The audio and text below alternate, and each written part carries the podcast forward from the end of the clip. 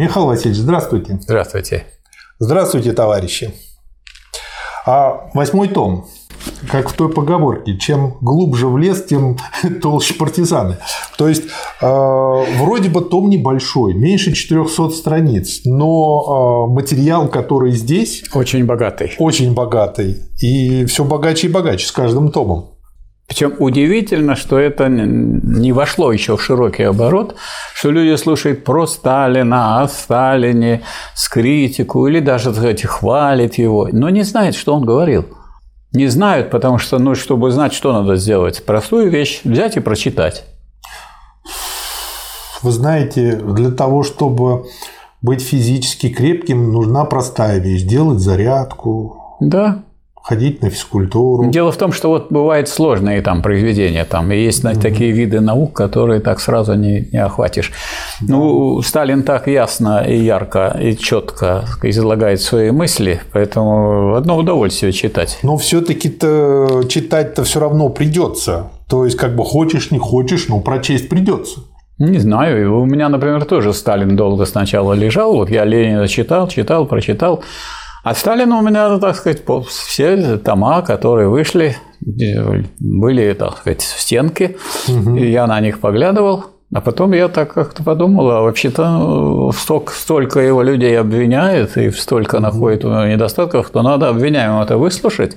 И начал я его читать. И тогда я увидел, что обвинять-то надо тех, кто его обвиняет. Да, такое часто бывает. Это да. А, этот том охватывает 26 год, причем не весь, января по ноябрь, восьмой том. И начинается сразу просто уникальным материалом о борьбе с правыми и ультралевыми уклонами. Две речи на заседании Президиума ИКИ 22 января 26 года. Точка зрения справедливости и равномерности удара против правых и ультралевых при всяких условиях и при всякой обстановке является ребяческой точкой зрения. Так не, можно, так не может ставить вопрос политик. Это страница номер один. Вопрос о борьбе с правыми и ультралевыми надо рассматривать не под углом зрения справедливости. Вот что, кстати, очень часто путают люди, когда э, идут в политику, и они думают о том, что они справедливо будут себя вести, а под углом зрения требований политического момента, под углом зрения политических потребностей партии в каждый данный момент. А, и дальше, собственно говоря, а, он развивает эту мысль. Я... Марат Сергеевич, да. я бы сделал маленькое замечание. Угу. Вот когда мы читаем то, естественно, мы читаем с правыми и ультралевыми. Но ультралевый стоит в кавычках. То есть, на самом деле, когда это стоит в кавычках, то это никакие не левые. Не левые. Это они и они, и они так, из, так изображают. Вообще левые – это революционные, это прогрессивные и так далее. Ультралевые – это супер революционные, супер прогрессивные. Такой, Но да. когда это, если Сталин поставил это в кавычках, значит, считайте, что как он потом в другом месте говорит, пойдешь налево, Придешь а направо, а придешь налево, имеется в виду уже в другом смысле. Да, да, да, не то, что вы могли подумать. Что с правыми и ультралевыми в кавычках надо бороться всегда и везде, это абсолютно правильно. Но вопрос идет теперь не об этом, а о том, на чем именно следует в данный момент заострить вопрос во Франции с одной стороны и в Германии с другой стороны. А, и тут вот э, у меня помечено, что вы что-то хотели добавить. Да, я хотел бы добавить, что вот некоторые товарищи хотят вести полемику и при этом, чтобы никого не обижать. Угу. Такого не бывает. Ну, если кто-то, вы показали, что человек стоит на неправильной позиции, что он э, говорит неверные вещи, то этот человек может обидеться. Или другие могут за него обидеться. Да. Зачем вы его обижаете? Но вопрос-то стоит не об этом человеке. Вопрос стоит о судьбе трудящихся, о судьбе рабочего класса, о судьбе социализма, о судьбе революции, о судьбе страны. И поэтому здесь э, соображения обиды или не обиды не должны принимать, приниматься во внимание. Да. И вот на этом Сталин э, специально, вот он говорит о некоем Гансене, который проповедует какую-то поповскую мораль в деле внутрипартийной идейной борьбы.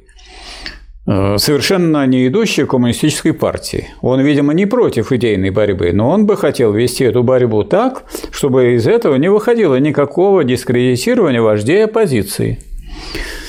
Я должен сказать, что такой борьбы не бывает в природе. Я должен сказать, что кто допускает борьбу лишь при условии отсутствия какой бы то ни было компрометации вождей, угу. тот фактически отрицает возможность всякой идейной борьбы внутри партии. Должны ли мы вскрывать ошибки тех или иных руководителей партии? Должны ли мы эти ошибки выносить на свет Божий с тем, чтобы можно было воспитать да. партийные массы на ошибках руководителей? Я думаю, что должны. Я думаю, это шестая уже страница, что других путей для исправления ошибок не бывает. Я думаю, что метод замазывания ошибок есть не наш метод. Но из этого следует, что внутрипартийная борьба и исправление ошибок не могут обойтись без той или иной компрометации тех или иных вождей.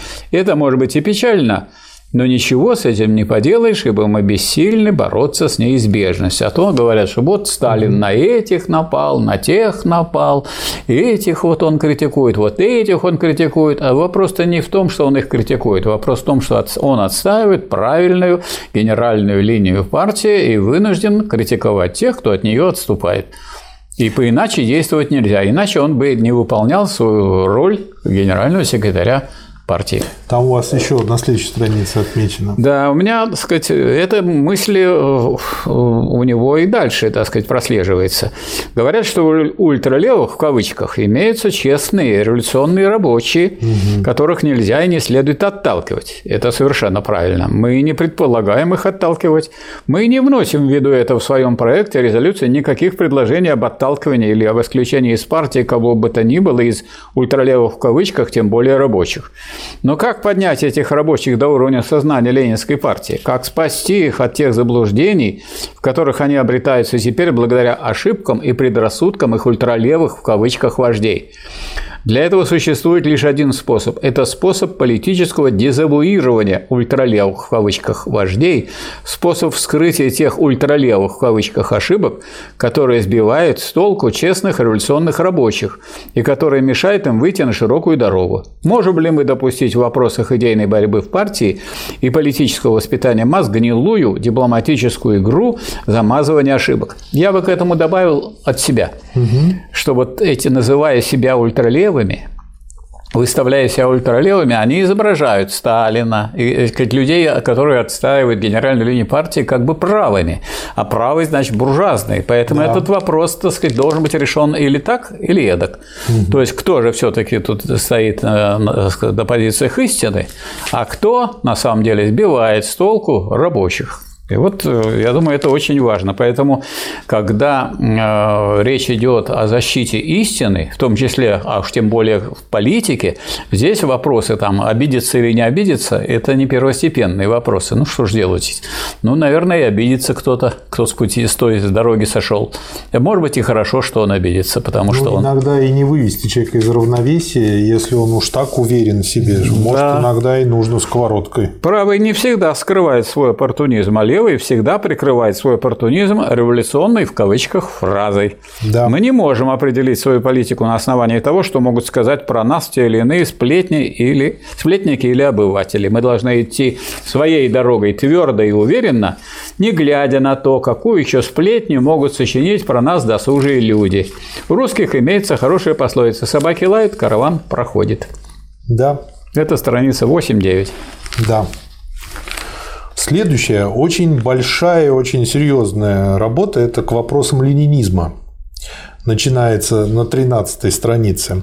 Ленинградская организация ВКПБ посвящает. Вот я уже обратил внимание, что в этом томе уже ВКПБ появляется. В прошлом было еще РКПБ, а в этом уже ВКПБ. Всесоюзная, да. Да. Работа очень глубокая, так же, как и об основах ленинизма. И я даже грешным делом подумал, что здесь будет очень много пересечений, ну, прежде чем начал читать. Но начал читать и понял, что как бы Сталин не был бы Сталином. Потому что эта работа очень хорошо дополняет и продолжает и развивает ту работу. Поэтому начинать э, ознакомливаться лучше всего всегда именно по хронологии. То есть лучше всего начать с той и продолжить этой. Итак, 13 страница. Цитата.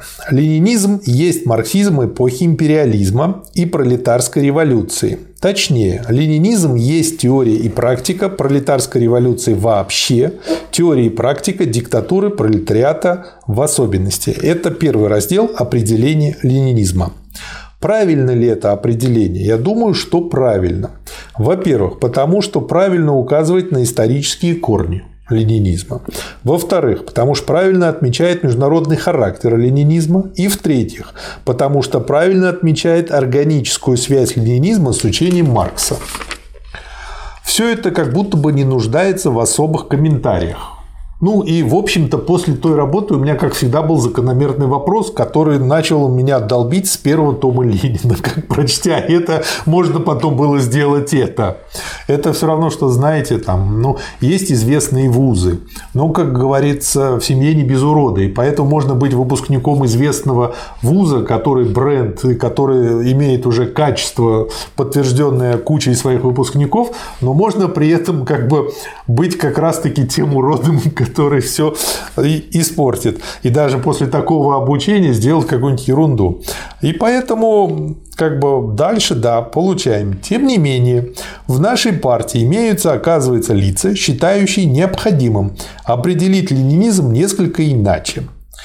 Вот, например, Зиновьев думает, что ленинизм Дальше цитата из Зиновьева. «Есть марксизм эпохи империалистических войн и мировой революции, это еще не так страшно. Но дальше. Непосредственно начавшийся в стране, где преобладает крестьянство. То есть как бы называется, начал за здравие, кончил за упокой. А получается, что ленинизм применим только в той стране, где преобладает крестьянство, значит, на Западе ни-ни, и значит, этим он специально, не специально, осознанно, неосознанно, он выстраивает как бы такое разделение между тем, что вот его здесь можно применять, а то, что в Европе происходит, там ленинизм не применим. Я бы даже сказал хитрее. Он намекает на то, что вот угу. Россия Э, это вот э, такая страна, в которой началась революция, так сказать, при, наличии, при наличии большого так сказать, количества крестьян, то есть при большинстве крестьянства, и намекает на то, что эта теория неприменима к другим странам. Да. На самом деле, на самом деле, если вы будете его в этом обвинять, он скажет, нет, это я ведь не утверждаю прямо, что неприменимо, но это делает соответствующий, так сказать, вот э, намек делает да. Зиновьев. Это и есть, да. вот, так сказать, задача уклонистов и тех, кто имеет какой-нибудь уклон. Может, это не задача, Из может, угла. у них просто так рога выросли, вот они как бы с кальцием в порядке Нет, в организме. Они, они замечают, что иначе на них нападут и будут их критиковать, и они так делают аккуратно, чтобы сказать, ну как же мы это в общем не утверждаем. Вот. Это и есть уклон. Так сказать, бы сказать, мы на эту дорогу не уходим, мы просто, когда идем по правильной дороге, смотрим в сторону, как бы с нее самому убежать и других туда увести. Я все-таки думаю, это, знаете, как вот часто бывает. Э, запускают экскурсию на какой-то современный завод, где ничего трогать нельзя. Экскурсовод говорит, ничего трогать нельзя. На лбу везде всем написали, ничего трогать нельзя. А потом идут, что-то такое происходит, и кто-то говорит, да я только потрогал, я только потрогал. Вот, пожалуйста. Э, да. И здесь то же самое. Ну, Сталин так и пишет, что это значит превращать ленинизм из интернационального пролетарского учения в продукт российской самобытности. То есть, вроде бы хорошо, да, там, да. но как такая мелкая культурка пойдет. А, вторая, а, второй раздел. Главное в ленинизме. В брошюре об основах ленинизма сказано, дальше цитата, он сам себя цитирует, «Иные думают, что основной в ленинизме – крестьянский вопрос, что исходным пунктом ленинизма является вопрос о христианстве, его роли, его удельном весе. Это совершенно неверно. Основным вопросом в ленинизме его отправным пунктом является не крестьянский вопрос, а вопрос о диктатуре пролетариата, об условиях ее завоевания, об условиях ее укрепления, 16 страница. Угу. Крестьянский вопрос, как вопрос о союзнике пролетариата в его борьбе за власть, является вопросом производным. Кстати говоря, вот э, чем, почему я выделил эту цитату? Потому что когда Маркса спросили, что главное он создал, он сказал, что он довел как раз-таки до диктатуры пролетариата, а Ленин это главное взял и развил дальше. Вот. Поэтому вот тут очень четко видно, в чем дальше э, Ленин продолжил работу Маркса. Это положение целиком вытекает из определения ленинизма. Тем не менее, Зиновьев, видимо, не согласен с этим положением. В своей статье, вот э, самое прикольное, что самые такие корявые нарушения происходят в статьях типа, как вот это, памяти Ленина. Он говорит, Дальше цитата Зиновьева. Вопрос о роли крестьянства, как я уже сказал, является основным вопросом большевизма, запятая ленинизма. Вот тебе, пожалуйста, То есть, вот и память. Спокойно, Ленин. дорогой, дорогой товарищ, товарищ. А мы пойдем в другую сторону. Вдова осталась, и мы будем дальше весело жить. Это положение Зиновьева, как видите, целиком вытекает из неправильного определения ленинизма, данного Зиновьевым. Поэтому оно также неправильно, как неправильно его определение ленинизма.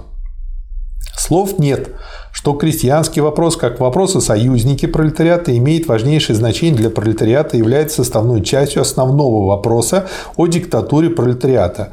Но разве не ясно, что если бы не стоял перед ленинизмом основной вопрос о диктатуре пролетариата, то не было бы и производного вопроса о союзнике пролетариата, вопроса о крестьянстве. Если бы у нас не стоял вопрос о победе, у нас бы не стоял вопрос о ложке и вилке – а раз стоит вопрос о победе, значит стоит вопрос и о ложке, и о вилке. Если мы собираемся вести войну, борьбу за диктатуру пролетариата, значит мы должны знать, кто у нас союзники. Да. Правильно? А если да. мы, значит, об этом говорим, кто у нас союзники, нельзя говорить, что это мы не собираемся вести войну за диктатуру пролетариата. Да. И вот дальше Сталин в чисто своей манере гениальный, когда он просто вот а, в чем его гений, как я понял, для себя состоит? Он очень четко из э, того, что происходит, выделяет противоречия, делает их явными, контрастными и показывает людям, получается либо-либо. Третьего не дано. Одно из двух. Либо крестьянский вопрос является главным в ленинизме, и тогда ленинизм не пригоден, не обязателен для капиталистически развитых стран, для стран, не являющихся крестьянскими странами. Либо главным в ленинизме является диктатура пролетариата, и тогда ленинизм является интернациональным учением пролетариев всех стран, пригодным и обязательным для всех без исключения стран, в том числе и для капиталистически развитых. Тут надо выбирать. Третий раздел. Вопрос о перманентной, перманентной в кавычках, революции. В брошюре об основах ленинизма теория перманентной революции расценивается как теория, в кавычках, недооценки роли крестьянства. Там сказано, дальше он цитирует, «А, Ленин воевал, стало быть, со сторонниками перманентной революции не из-за вопроса о непрерывности, ибо Ленин сам стоял на точке зрения непрерывной революции, а из-за недооценки ими роли крестьянства, являющейся величайшим резервом пролетариата. Ошибка русских в кавычках перманентников состояла не только в недооценке роли крестьянства, но и в недооценке силы и способности пролетариата повести за собой крестьянство. Ведь, а, да, я согласен, одно дело недооценивать, ну, ну допустим, дооценили крестьянство, но вопрос, кто его поведет. А значит, недооценивали и пролетариат как руководителя. Да, в неверии в идею гегемонии пролетариата. А вот. И получается, вот я для себя здесь пометил как, как вопрос. То есть Зиновьев это в каком-то смысле правый уклон крестьянства. Конечно. А Троцкий в каком-то виде крайний левый кавычках. Уклон, в кавычках, в кавычках. да, ультралевый, без крестьянства. То, то есть, есть по виду левый, а на самом деле тоже правый. Да, то есть Троцкий и Зиновьев – это альфа и омега, как, как сейчас да, они искажают, а говорить, а искажение, искажение. искажение ленинизма в интересах буржуазии, все да. правое, да. все правое, а выглядит так, или ультраправые, или ультралевые. Да, да. Есть левая рука, есть правая. Я хотел бы еще сказать, что mm-hmm. вот здесь э, Сталин говорит о гегемонии. Вот некоторые товарищи путают гегемон и диктатура. Диктатура пролетариата – это власть пролетариата, а гегемония, гегемония означает, кто идет впереди. Это кто идет впереди, крестьянство или рабочий класс? Он, кстати, дальше в этом томе есть да, раб, рабочий хорошо. класс идет впереди, он гегемон. И он руководит, и он своим примером в первую очередь. Он, э, прежде всего, вот он примером своим, так сказать, да, показывает, да. куда надо идти. Вот да. он в этом смысле гегемон. А вот когда мы говорим, что он руководит, тогда мы употребляем слово диктатура пролетариата. Следует помнить, что идея перерастания буржуазно-демократической революции в революцию социалистическую, данная Лениным еще в 1905 году, есть одна из форм воплощения марксовой теории перманентной революции. Вот что писал на этот счет Ленин еще в 1905 году. От революции демократической мы сейчас же начнем переходить, и как раз в меру нашей силы, силы сознательного и организованного пролетариата, начнем переходить к социалистической революции. Мы стоим за непрерывную революцию, мы не остановимся на полпути. Мы можем сказать и говорим лишь одно. Мы всеми силами поможем всему крестьянству сделать революцию демократическую, чтобы тем легче было нам, партии пролетариата, перейти как можно скорее к новой и высшей задаче революции социалистической. Следующий, четвертый раздел. Пролетарская революция и диктатура пролетариата. Ну, здесь я вообще себе просто кучу всего отмечал чем стоят, состоят характерные черты пролетарской революции, в отличие от революции буржуазной. Страница 21 – это практически методичка по тому, что из себя представляет пролетарская революция, что ее отличает от буржуазной. Как всегда, кратко и по делу. Первое. Буржуазная революция начинается обычно при наличии более или менее готовых форм капиталистического уклада. То есть, пока они не дозреют, буржуи сами... Ну, зачем феодалам становиться буржуями? У них и так хорошо. Второе. Основная задача буржуазной революции сводится к тому, чтобы захватить власть и привести ее в соответствии с наличной буржуазной экономикой. То есть, когда экономика уже э, как бы перезрела феодализм, но они власть подгоняют уже под экономику. Приводит в соответствие. Да. Буржуазная революция завершается обычно захватом власти, тогда как для пролетарской революции захват власти является лишь ее началом. Четвертое. Буржуазная революция ограничивается заменой у власти одной эксплуататорской группой другой эксплуататорской группой, ввиду чего она не нуждается в сломе старой государственной машины, тогда как пролетарская снимает с власти все и всякие эксплуататорские группы ставят у власти вождя тех трудящихся эксплуатируемых класс пролетариев, ввиду чего она не может обойтись без слома старой государственной машины, машины и замены ее новой. И пятое. Буржуазная революция не может сплотить вокруг буржуазии на сколько-нибудь длительный период миллионы трудящихся эксплуатируемых масс, именно потому, что они являются трудящимися и эксплуатируемыми. Ну, то есть противоречия их э, разрывают, и поэтому единство получается недолгим. Дальше цитата а, из Ленина. «А, «Чтобы завоевать большинство населения на свою сторону, продолжает Ленин, пролетариат должен, во-первых, свергнуть буржуазию и захватить государственную власть в свои руки. Во-вторых, ввести советскую власть, разбив в дребезги старый государственный аппарат, чем он сразу подрывает господство, авторитет, влияние буржуазии и мелкобуржуазных соглашателей в среде непролетарских трудящихся и масс.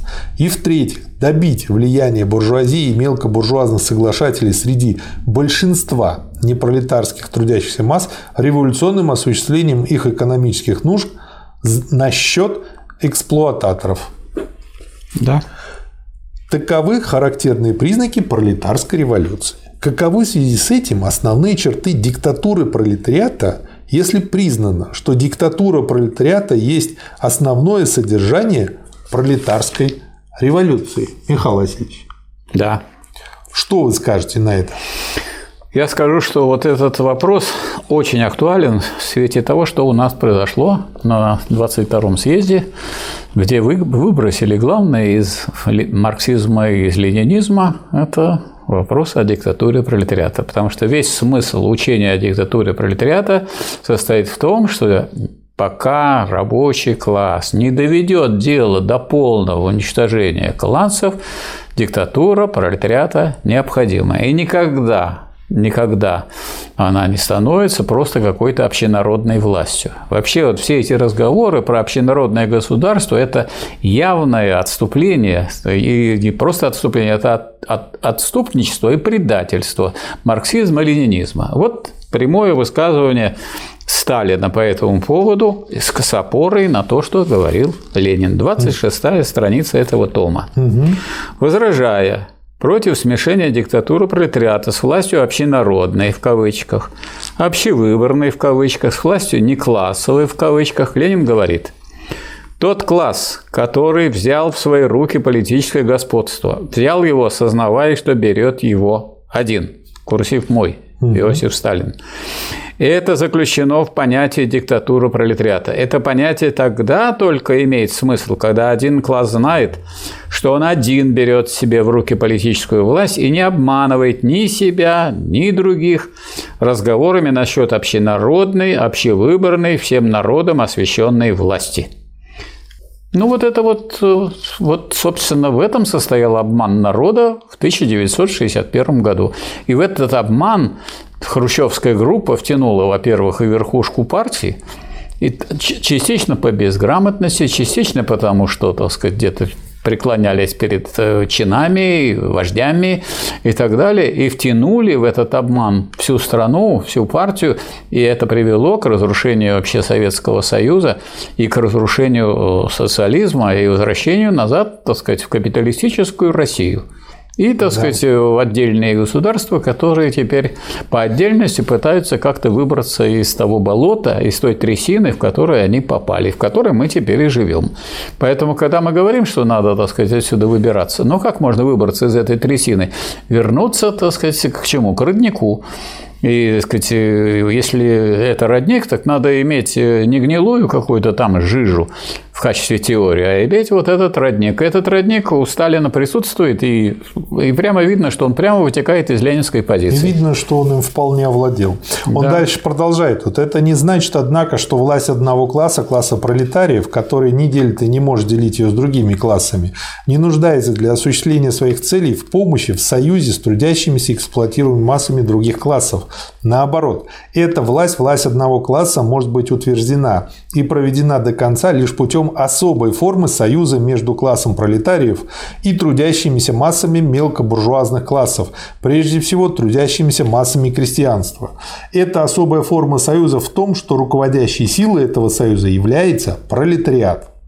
Дальше он опять цитирует Ленина. «Э, «Диктатура пролетариата, — говорит Ленин, — есть особая форма классового союза между пролетариатом, авангардом трудящихся и многочисленными непролетарскими слоями трудящихся. Мелкая буржуазия, мелкие хозяйчики, крестьянство, интеллигенция или большинством их союза против капитала, союза в целях полного свержения капитала, полного подавления сопротивления буржуазии и попыток реставрации с ее стороны союза в целях окончательного создания и упрочения социализма.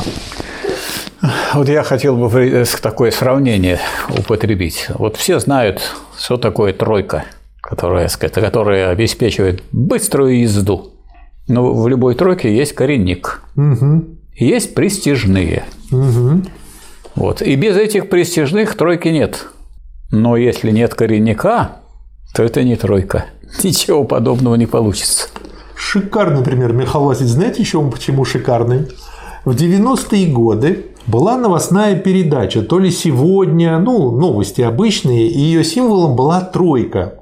Она выскакивала.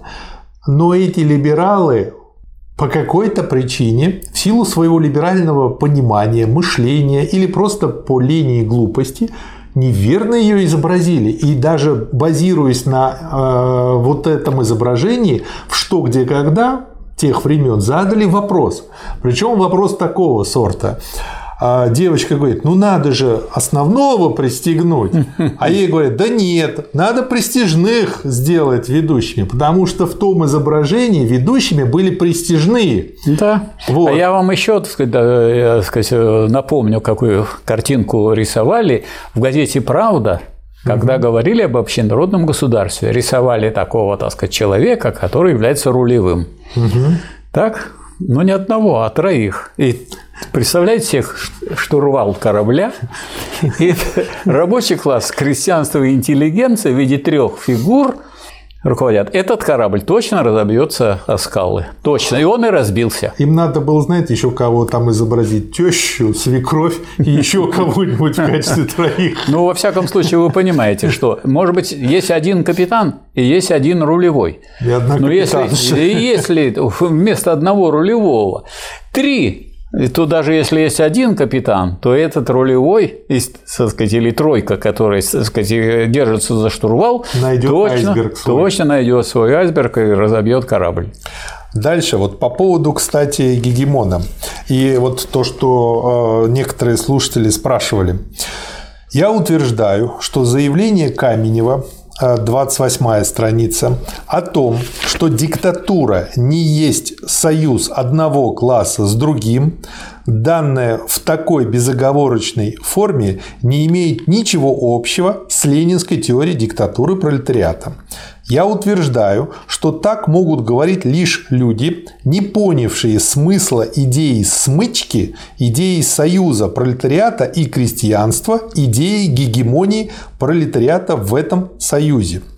Так могут говорить только люди, не понявшие ленинского тезиса о том, что только соглашение с крестьянством может спасти социалистическую революцию в России, пока не наступила революция в других странах. Так могут говорить лишь люди, не понявшие положение Ленина о том, что высший принцип диктатуры – это поддержание союза пролетариата с крестьянством, чтобы он мог удержать руководящую роль и государственную власть. То есть, смотрите, вот э, тут э, идет игра слов – в которой, как в трех березах, люди путаются, на мой взгляд. Да? Как я, я скажу, как я понял, вы поправите потом а меня, если будет нужно. То есть я отсюда здесь сделал вывод, что гегемон – это не только идущий впереди, но и в каком-то смысле, в кавычках, руководящий крестьянством. Но слово «руководящий» я бы вот в этом контексте понимал не как тот, ну, как руководитель принят, руками водит, там, заставляет кого-то, побуждает, отдает приказы, приказа нет, а как тот класс, который смыкся, получил смычку с крестьянством, то есть который своим примером показывает, как надо и увлекает этим примером за собой. В этом плане он руководит крестьянством. Это, конечно, это означает, что он гегемон. Да. Гегемон не означает, что он руководит. Гегемон – это означает тот класс, который показывает пример. Ну, примером руководить, пример. можно так сказать? Э, пример способствует руководству. Руководит все-таки состоит в том, что он держит прочно в руках государственную власть. А государственная власть не бывает двухклассовой. Угу. Она всегда одноклассовая. Угу. Либо диктатура буржуазии, либо диктатуру пролетариата. Тот, кто этого не понимает, говорил Ленин, тот безнадежный идиот. Угу. Поэтому от этого Ленин нигде не отказывался и везде это пропагандировал. Но это не значит, что если я вами руковожу, то я же не против вас руковожу. То есть я вас их же интересы учитываю, чтобы я... я правильно понял, да. они используют слово руководить, потому что он при этом руководит всей властью в стране, да. а не потому что гегемон это руководитель. Гегемон – это идущий впереди, да. заражающий всех своим примером. Да, то есть он, в этом плане он способствует То есть, то есть дело, не в том, дело в том, что то, что он руководитель, это бесспорно, диктатура пролетариата. Но руководить – это значит прежде всего самому показывать пример. Как делать Да. И он же борется за интересы всего народа, всех трудящихся, uh-huh. всего трудового народа. И вот такой класс, который борется за интересы всех трудящихся, и может осуществлять свою диктатуру. Вот тогда, значит, нам придется поправить и советский энциклопедический словарь, потому что там вот этот нюанс не вполне разъяснен. А почему он советский, вы считаете? Ну, он так называется, я а, это имею в виду. Не потому, что он вполне советский, а потому, что он так называется. Ой, Михаил Васильевич. Так, у Ленина какая была партийная кличка «Старик», да? Старик. А у вас какая? Да у меня поповская фамилия. Нет, а я предлагаю чеснок. Не знаю, согласитесь вы или нет. Не знаю, я не буду спорить. Дальше, значит, цитата. Главное, чтобы вы меня в размазнюк не превратили. Ну, чеснок трудно в размазнёк э, превратить.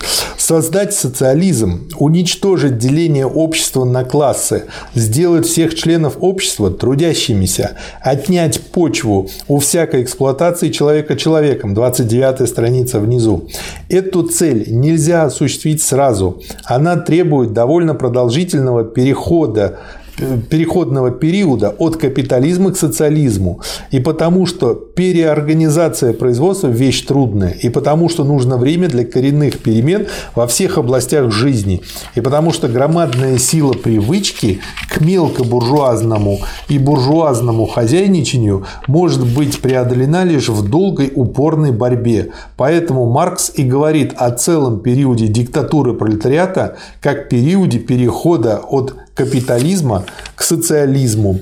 Значит, э... Это 24-й том Ленина Сталин цитирует. Я хотел бы э, вот это подчеркнуть, то, что вы сейчас угу. сказали. Вот на странице 26 возражая против смешения диктатуры пролетариата с властью общенародной, в кавычках, общевыборной, в кавычках, с властью неклассовой, в кавычках, Ленин говорит, тот класс, который взял в свои руки политическое господство, взял его, сознавая, что берет его один. И это заключено в понятие диктатуры пролетариата. Это понятие тогда только имеет смысл, когда один класс знает, что он один берет себе в руки политическую власть и не обманывает ни себя, ни других разговорами насчет общенародной, общевыборной, всем народом освященной власти. Это вот против этого именно понимания диктатуры пролетариата и союза с крестьянством и выступила хрущевская группа и на 22-м съезде ревизовала в этом самом центральном пункте ленинизм, и это привело к уничтожению социализма в СССР и в некоторых других странах, которые равнялись на СССР. Удержались только те страны, которые распознали здесь вот отступление. Да. И это никак не, не противоречит тому, что сказать, э, если рабочий класс руководит один, то это не значит, что он не привлекает к этому делу Э, крестьянства, потому что он руководит в интересах в том числе и крестьянства.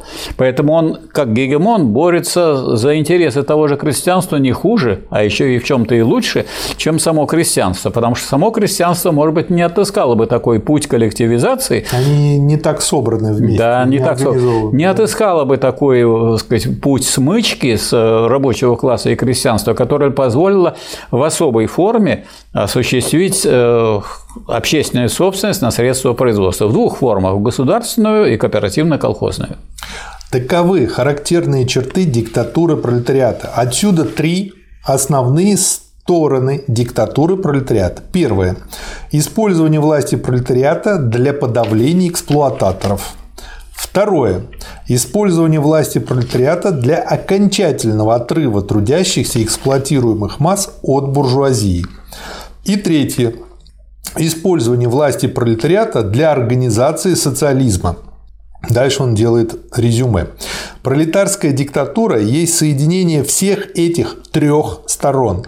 Ни одна из этих сторон не может быть выдвинута как единственно характерный признак диктатуры пролетариата. То есть это будет ошибкой не только против логики и теории марксизма-ленизма, но и про, против диалектики, диалектического материализма. И наоборот, то есть это будет не целая курица, а курятина, нарезанная на кусочки. Достаточно отсутствия хотя бы одного из этих признаков, чтобы диктатура пролетариата перестала быть диктатурой в обстановке капиталистического окружения. Вот здорово, это говорит о том, что он вполне диалектик. Да. Диктатура пролетариата имеет свои периоды, свои особые формы, разнообразные методы работы. В период гражданской войны особенно бьет в глаза насильственная сторона диктатуры. Ну, понятно, война идет. В период строительства социализма, наоборот, Особенно бьет в глаза мирная, организаторская, культурная работа диктатуры, революционная законность и так далее. Но из этого опять-таки вовсе не следует, что насильственная сторона диктатуры отпала или может отпасть в период строительства. Ну, грубо говоря, э, как бы не все же законы соблюдают. Кого-то придется и в тюрьму посадить, какого-нибудь варюку. Пятый раздел. Партия и рабочий класс в системе диктатуры пролетариата. Теперь нам нужно поговорить о диктатуре пролетариата с точки зрения ее строения, с точки зрения ее механизма, в кавычках слово механизм, с точки зрения роли и значения тех приводов, привода и, рычаг, и рычагов и направляющей силы, все это взято в кавычки, совокупность которых составляет систему диктатуры пролетариата, в скобках Ленин. И при помощи которых осуществляется повседневная работа диктатуры пролетариата. Рычаги или привода – это те самые массовые организации. Или приводы, наверное. Ну, тут привода написано. Да? Да. Есть там значок такой, да? А написано, а. Михаил Васильевич. Привода, да? Привода. Да, да. А, понятно. Ну так. Э, понятно, я... понятно, понятно. Ну да. Да. Согласен. А, это те самые массовые организации пролетариата. Это знаете, как у Высоцкого, не ветры, э, а ветра выкорчевывая. Понятно, понятно, да. Без помощи которых невозможно осуществление диктатуры. Направляющая сила – это передовой отряд пролетариата, его авангард – являющийся основной руководящей силой диктатуры пролетариата. Эти привода, рычаги и направляющая сила необходимы для пролетариата потому, что без них он оказался бы в своей борьбе за победу в положении безоружной армии перед лицом организованного и вооруженного капитала. Систематическая помощь этих организаций и направляющая сила авангарда необходимы потому, что без этих условий невозможно сколько-нибудь длительная и прочная диктатура пролетариата. Дальше он останавливается на том, что это за организации. Ну и, во-первых, это профсоюзы, во-вторых, это советы, Э, Причем советы есть массовая организация всех трудящихся города и деревни. Это есть организация непартийная. Советы есть прямое выражение диктатуры. При этом да. через советы осуществляется государственное руководство крестьянством. Советы соединяют миллионы массы трудящихся с авангардом пролетариата. В-третьих, это кооперация.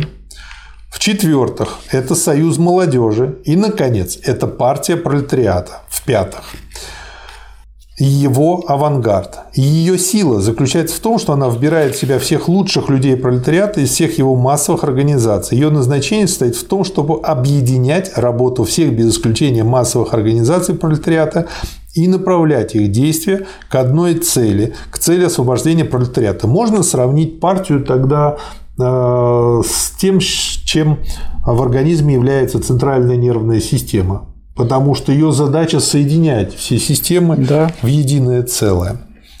Партия есть основная руководящая сила в системе диктатуры пролетариата. Партия есть высшая форма классового объединения пролетариата. Ленин. Ленин.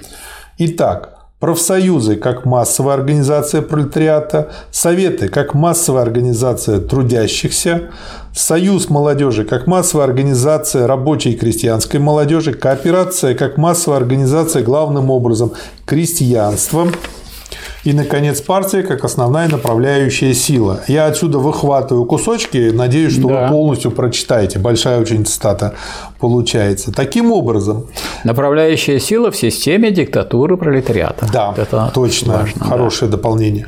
Говоря словами Ленина, получается в общем и целом формально не коммунистический гибкий и сравнительно широкий, весьма могучий пролетарский аппарат, посредством которого партия тесно связана с классом и с массой, и посредством которого при руководстве партии осуществляется диктатура класса. Вот что меня здесь очень как бы зацепило а, формально не коммунистический. То есть это вот, на мой взгляд, тоже относительно 1936 года и был ли построен социализм. Потому что люди, которые формально подходят, у них цепляние к этому именно формально, что что-то там не на столько-то процентов, что-то не на 90 процентов, еще чего-то.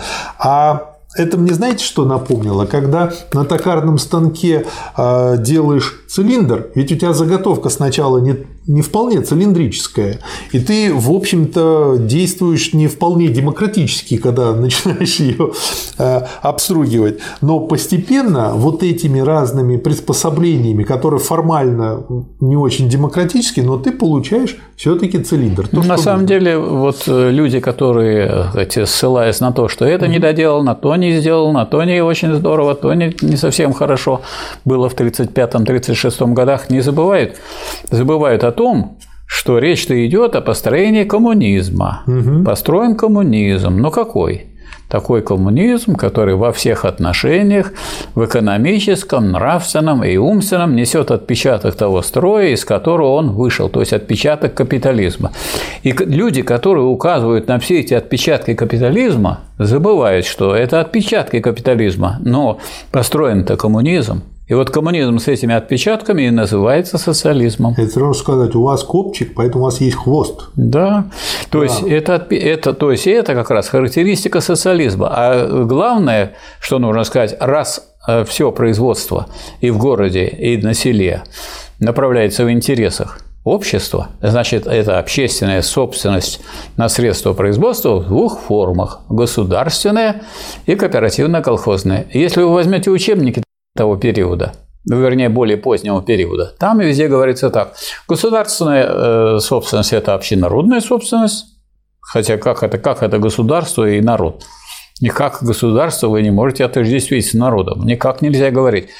И, и отдельная кооперативная собственность. Нет, Собственность одна, общественная, то есть одна форма подчинения производства общественным интересам, но в разных местах и в разных частях экономики она подчиняется по-разному. Здесь она непосредственно государственная, а здесь она кооперативно-колхозная, но это обе формы ведут к одному и тому же, к подчинению производству общественным интересам. Поэтому мы имеем одну общественную собственность в двух формах.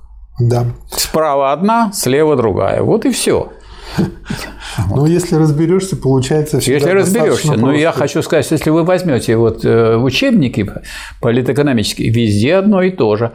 Государственное, общенародное но если государство-то не может быть общенародным, это, это сапоги в смятку. Энгельс говорил, что это, так сказать, жареный лед. Как это можно брать государство, рассматривать как народное? И пока оно народное, оно не, не, если оно народное, то оно не государство. А если оно государство, оно не народное. Вот поскольку детей со школы не учат мыслить э, глубоко логически, а благодаря тому, что поощряют чтение, ну, сейчас вообще, к сожалению, мало кто читает, но тем не менее, вот если взять как бы самый лучший вариант, и ребенок много читает художественной литературы, он привыкает, особенно если он хорошую литературу читает, к очень хорошим метафорам, эмоциям, и он привыкает к этому и считает, что это и есть мышление. И поэтому, когда ему нужно уже применить логику, а он применяет эмоции. И получаются вот эти глупости с таким государством и прочим. Ну, это у ребенка. А это у резионистов это не глупости, это по существу а война де- с социализмом, война против партии, против коммунизма, против Советского Союза и против России, и против народа. Михаил Васильевич, я тут как бы как Уильфа с Петром, я в защиту скажу, это сироты. Помните в доме престарелых 12 Это не сироты, а уроды. Уроды. Да. Уроды и преступники, которые, так сказать, наобрекли теперь на страдания миллиона людей да. в Советском Союзе бывшем. Партия осуществляет диктатуру пролетариата, 36-я страница, но она осуществляет ее не непосредственно, а при помощи профсоюзов, через советы и их разветвление. Без этих приводов сколько-нибудь прочной диктатуры была бы невозможна. Дальше на 37-й странице. Мы понимаем под диктатурой пролетариата в сущности диктатуру его организованного и сознательного меньшинства. Добавите? Добавлю, что высшим выражением руководящей роли партии, например, у нас в Советском Союзе в стране диктатуры пролетариата, следует признать тот факт, что ни один важный политический или организационный вопрос не решается у нас нашими советскими и другими массовыми организациями без руководящих указаний партии. То есть но это предъявляет к партии какое требование? Что надо руководствоваться не интересами партии, угу. Нет такой задачи руководствоваться интересами партии. Партия – это меньшинство. Что это за партия пролетариата, да. которая своими интересами Да, это, это некое меньшинство. Это узкая группа людей, хоть очень хороших, там, передовых, пускай.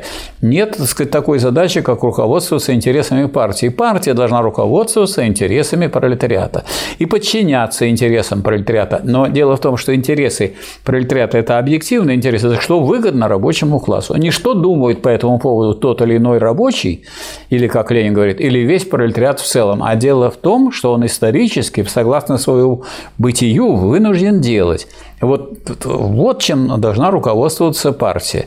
И вот именно э, руководствуясь этим, она осуществляет руководящую роль. А когда она отрывается от самого класса, и когда она начинает руководствоваться интересами тех, кто является чиновниками этой партии, она приводит к буржуазной контрреволюции.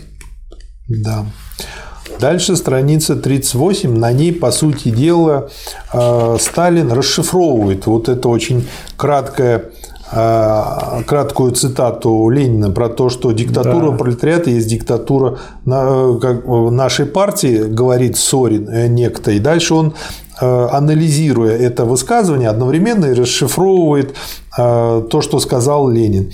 Во-первых, выше приведенные цитаты из речи Ленина на Втором Конгрессе Коминтерна Ленин вовсе не отождествляет руководящую роль партии с диктатурой пролетариата. Он говорит только о том, что лишь сознательное меньшинство может руководить широкими рабочими массами и вести их за собой. Что именно в этом смысле под диктатурой пролетариата мы понимаем в сущности диктатуру его организованного и сознательного меньшинства. Да, это меньшинство, но это меньшинство в интересах всего пролетариата осуществляет диктатуру. Сказать в сущности еще не значит сказать целиком. Мы часто говорим, что национальный вопрос есть в сущности вопрос крестьянский. И это совершенно правильно. Но это еще не значит, что национальный вопрос покрывается крестьянским вопросом. Ну, более современно сказать, сводится к крестьянскому да, вопросу. Крестьянский вопрос да. равняется национальному вопросу по своему объему. Да. Что крестьянский вопрос тождественен с вопросом национальным. Ну и вот по аналогии нужно понимать э, высказывание э, Ленина. По аналогии с этим о руководящей роли партии о диктатуре пролетариата. Если партия проводит диктатуру пролетариата, и в этом смысле диктатура пролетариата является в сущности диктатурой его партии, то это еще не значит, что диктатура партии, руководящая роль, тождественна с диктатурой пролетариата, что первая равняется второй по своему объему. Не нужно доказывать, что диктатура пролетариата по объему шире и богаче руководящей роли партии. Ну и если вернуться к приводам рычагам да. и прочим, которые были описаны ранее, становится понятно, что имеется в виду под диктатурой пролетариата и почему это шире диктатуры Ну вот партии. тут следующее положение, я бы, так сказать, выбил в граните. Угу. Потому что именно это было искажено ревизионистами на 20-м, на 20-м, на 22-м съезде, э, что партия проводит диктатуру пролетариата, но она проводит диктатуру пролетариата в черном жирном отмечено, да. а не какую-либо иную. Кто отождествляет руководящую роль партии с диктатурой пролетариата, тот подменяет диктатуру пролетариата диктатурой партии. И не случайно, как известно, что по этой линии выступал Зиновьев. Он говорил о диктатуре партии и так понимал диктатуру пролетариата. А поскольку он занимал, так сказать, неплохое чиновничье место в этой самой партии, почему бы ему и не выступать за диктатуру Запутал пролетариата, так понимаемый, так понимаемый, да. да. Во-вторых, ни одно важное решение массовых организаций пролетариата не обходится без руководящих указаний со стороны партии. Это совершенно правильно. Но значит ли это, что диктатура пролетариата исчерпывается руководящими указаниями партии? Кстати, очень хороший пример. Да. Конечно, не значит.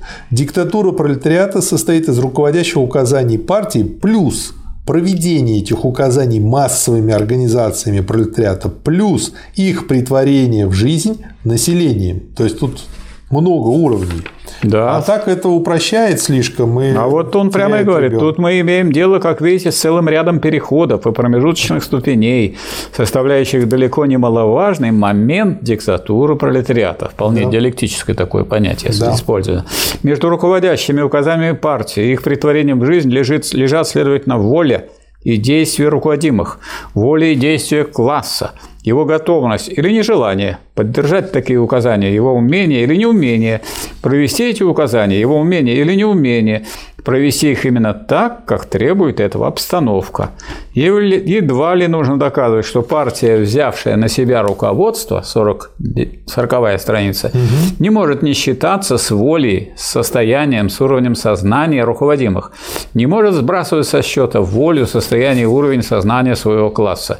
Поэтому кто отождествляет руководящую роль партии с диктатурой пролетариата, тот подменяет подменивает, пишет Сталин, волю и действия класса указаниями партии.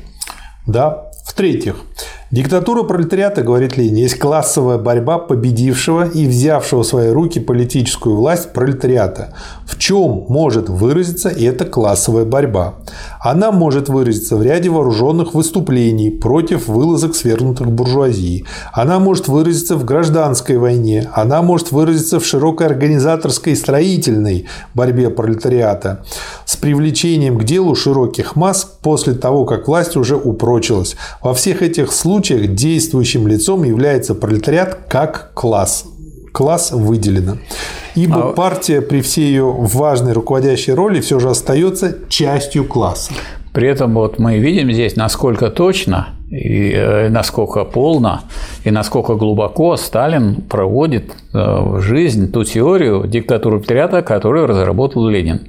Мы уже говорили, когда… Это просто учебник. Да, когда да. мы обсуждали э, детскую болезнь левизны в коммунизме Ленина, угу. это, там Ленин пишет, что диктатура пролетариата есть упорная борьба.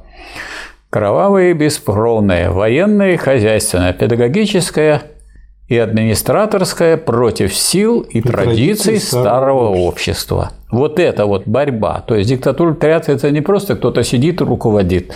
Это борьба класса вот, против сил и традиций старого общества. И, конечно, тут надо искать союзников для того, чтобы бороться с силами и традициями старого общества, и видеть противников – даже если они раскрашивают себе, так сказать, лоб красным цветом. Михаил Васильевич, мне пришла а, следующая аналогия. Подходит она, не подходит, скажите. А, есть пролетариат, это весь мой организм.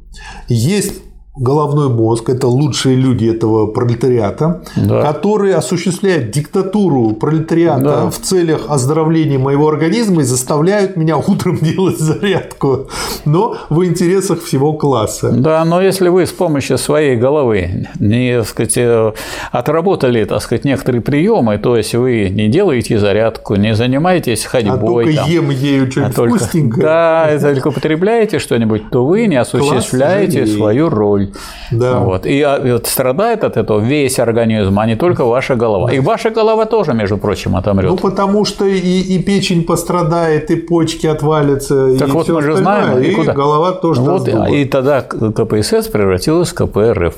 Да, которая да. диктатуру пролетариата, и какой-нибудь Грудинина потом выдвигает, да. который представляет собой собственника, собственника целого, целая организация, которую он для красоты называет совхозом имени Ленина. Ой, это хороший рекламно-маркетинговый ход. Да, но при этом голова – часть организма. Да, согласен. Да.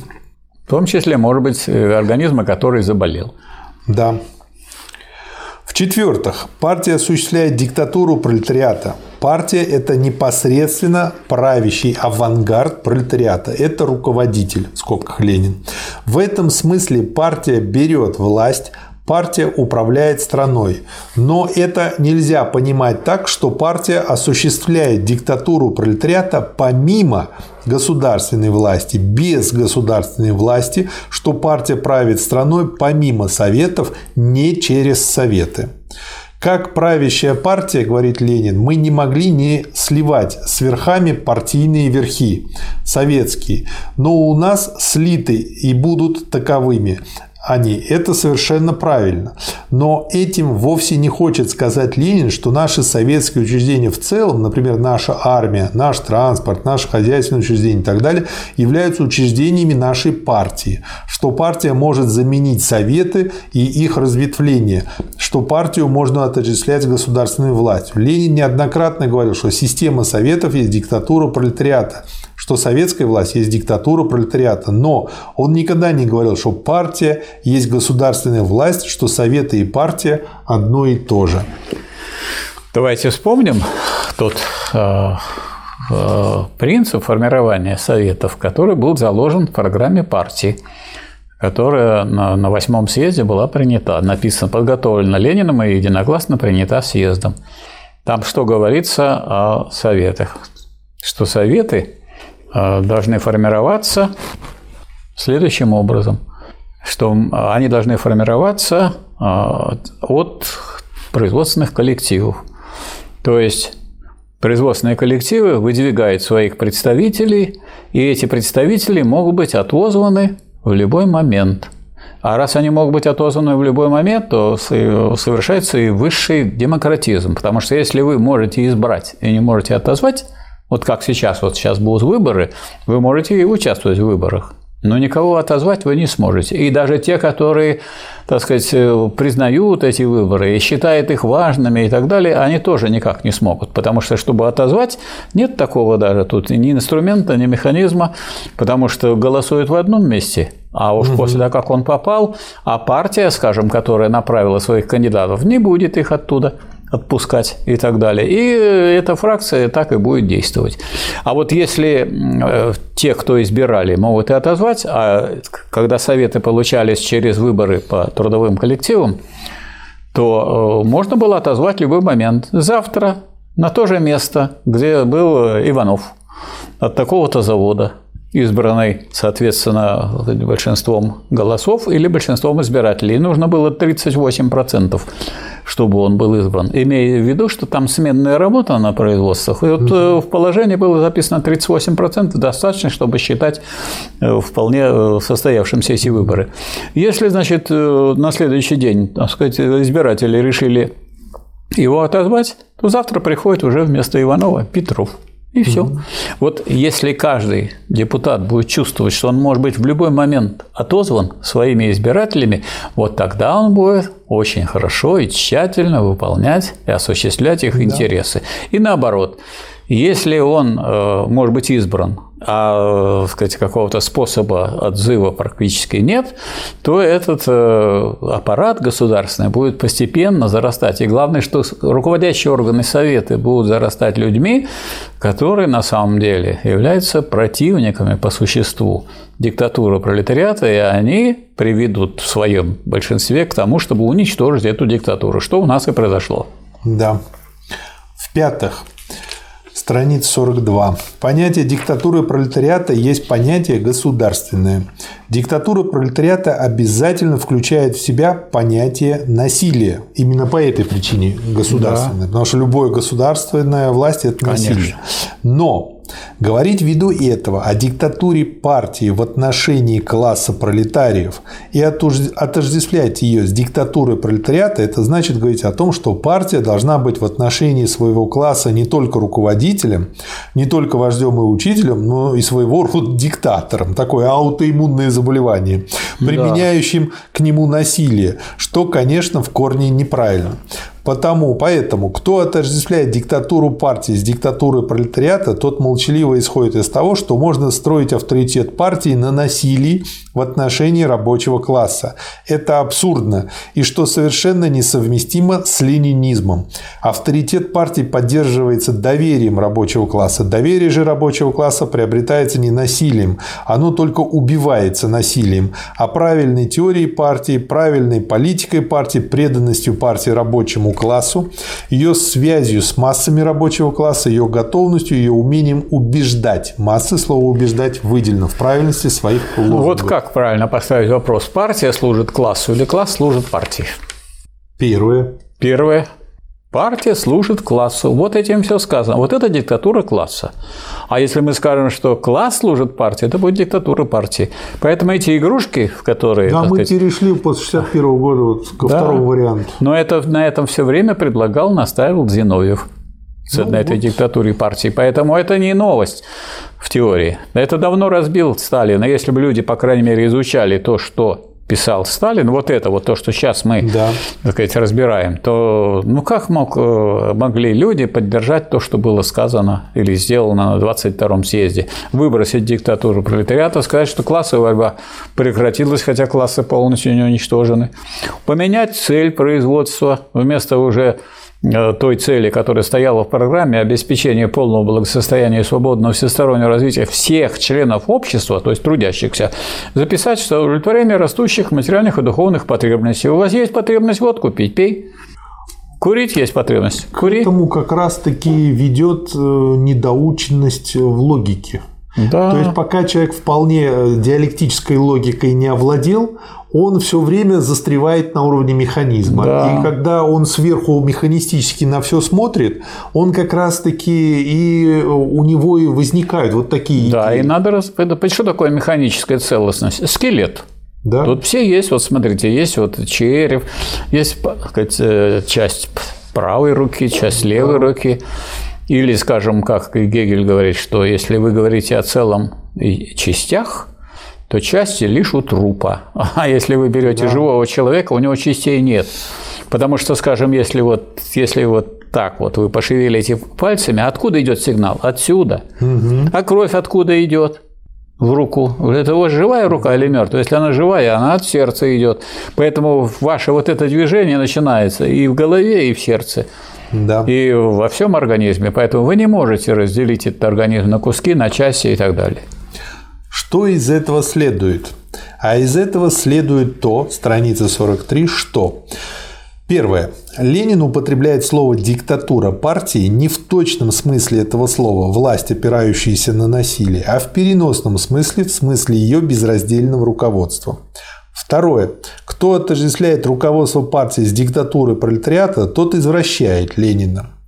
Третье. Кто присваивает партии неприсущие ей функции насилия в отношении рабочего класса в целом, тот нарушает элементарные требования правильных взаимоди... взаимоотношений между авангардом и классом, между партией и пролетариатом. Смотрите, что получилось в истории. А в истории получилось так, что Сталина больше всего обвиняет в том, что он вот применял насилие по отношению со стороны партии, по отношению к представителям класса. Да ничего да. подобного.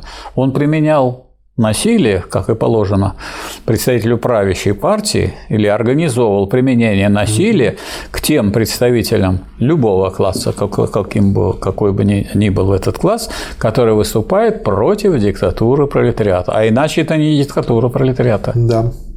И э, когда он говорит о том, какое слово лучше всего подобрать, он тут предлагает э, и подобрал слово взаимодоверие да. Э, класса э, пролетариата и его партии. И что это значит?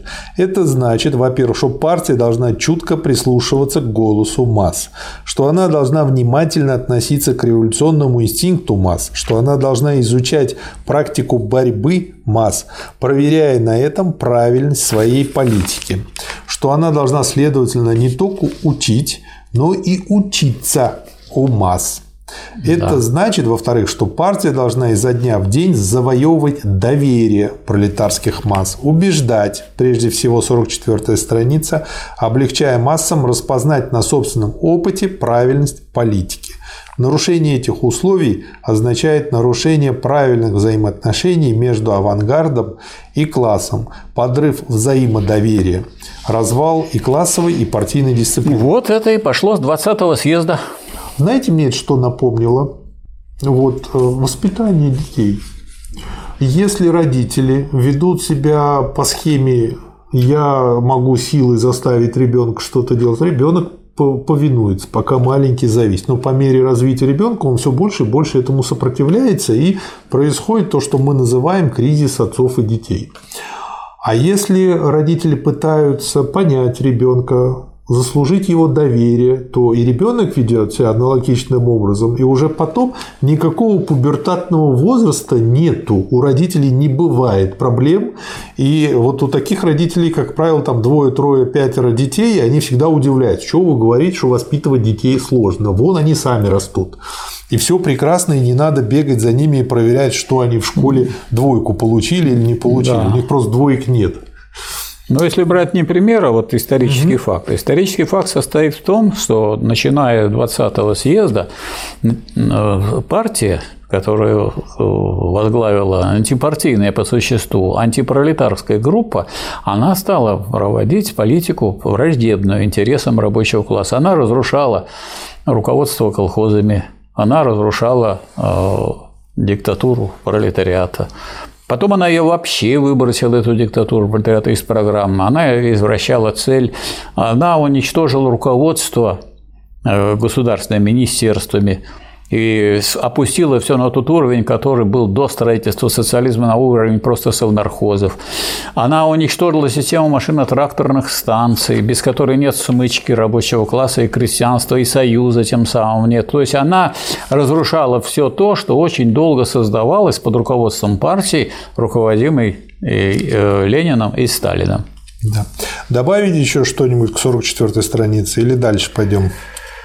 А вот э, я бы э, выделил один абзац, который подводит всему итог. Нарушение этих условий, о которых вот вы говорили только что, означает нарушение правильных взаимоотношений между авангардом и классом, подрыв взаимодоверия в кавычках, развал и классовой, и партийной дисциплины.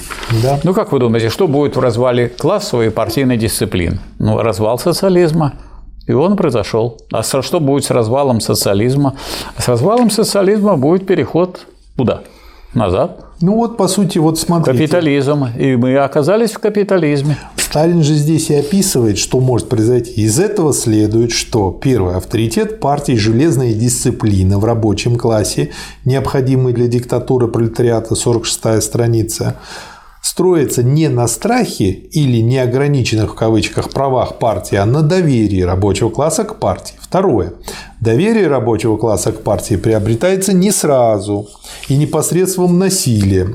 Третье. Без правильной политики партии, подкрепленной опытом борьбы масс и без доверия рабочего класса, не бывает и не может быть настоящего руководства партии. Четвертое.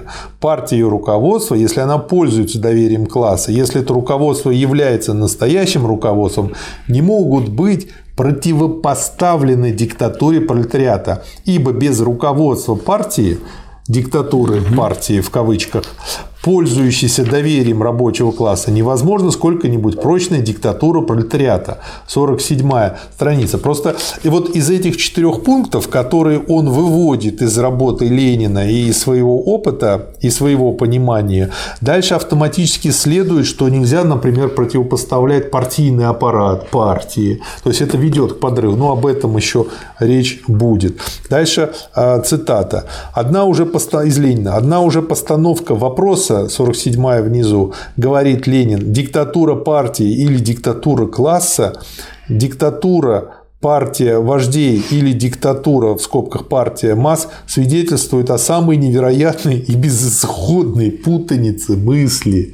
Вот кишмиш у них в башках.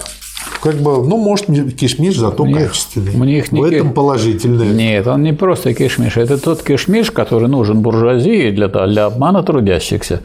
Да. И он ну, сыграл свою роль. Да. да. А, добавить не хотите? У вас помечена 48-я страница к добавке. Да.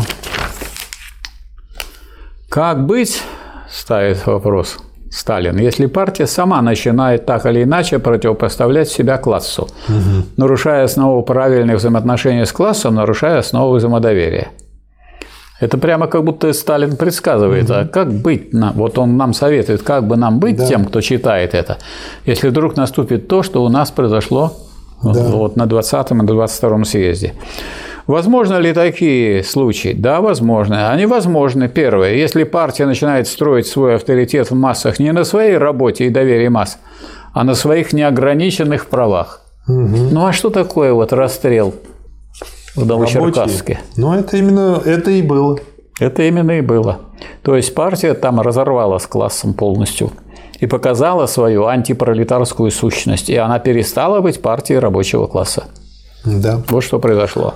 Второе. Если политика партии явно неправильна, она не хочет пересмотреть и исправить свою ошибку. М? Ну вот, то есть, поскольку партия руководящая сила социалистического общества, если партия загнивает, то э, социализм разрушается. При этом можно было поставить вопрос, так что же важнее, партия или класс? Ну, конечно, класс важнее. Почему? Потому что класс – это понятие политико-экономическое. вырастает партия. Из чего партия вырастает. А партия – это его верхушка, его авангард. Ну, одна яблоня а если, как бы а если вы, растет Да, другая. если вы не обеспечиваете руководящую роль рабочего класса, в чем смысл его диктатуры, и если партия не подчиняет свою деятельность осуществлению диктатуры пролетариата, она перестает быть пролетарской партией, а в политике так не бывает, что она перестает следует пролетарской партии, оказывается хорошей. Она становится партией сначала мелкобуржуазной, а потом буржуазной. Да. А буржуазная партия приводит к чему? К буржуазному строю, ну, что у нас и произошло. И третье. Если политика партии правильна в общем, но массы еще не готовы к ее усвоению, а партия не хочет или не умеет выждать для того, чтобы дать массам возможность убедиться на своем собственном опыте в правильности политики партии, пытается навязать ее массам. То есть вот он все три да. этих случая здесь приводит. Можно ли, 49-я страница, навязать классу силой руководство партии? Нет, нельзя. Но это все равно, что придет один человек и силой навяжет всем свою волю. Можно ли считать, что партия является действительным руководительным классом, если ее политика неправильна, если ее политика приходит в столкновение с интересами класса? Конечно, нельзя. 50 страница. Можно ли считать, что партия должна взять на себя инициативу и руководство в организации решающих выступлений масс на том лишь основании, что политика ее в общем правильна, если эта политика не встречает еще доверия и поддержки со стороны класса ввиду, скажем, его политической отсталости, если партии не удалось еще убедить класс в правильности своей политики ввиду того, скажем, что события еще не назрели? Нет, нельзя.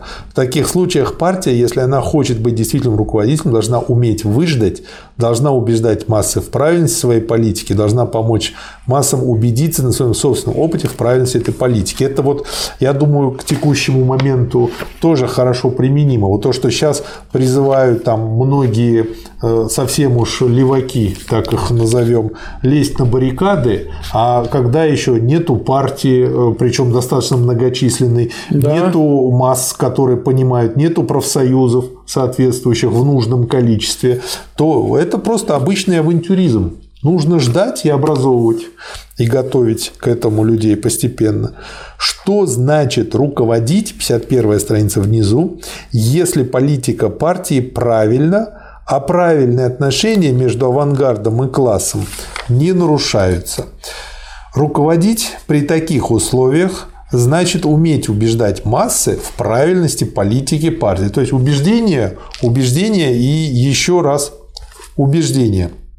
Поэтому метод убеждений является основным методом руководства партии рабочим классом. В общем, выводит потрясающе здорово. Ну а как быть с меньшинством? Если оно не хочет, если оно не согласно добровольно подчиниться воле большинства, может ли партия, должна ли партия иметь за собой доверие большинства, принудить меньшинство к подчинению воле большинства? Да, может. То есть я для себя делаю вывод, что с большинством работаем только убеждением. А когда большинство убедили, оставшееся меньшинство, ну, уже как бы, раз они такие да. отстающие, ну, по попе приходится, да. Руководство обеспечивается методом убеждения масс как основным методом воздействия партии на массы.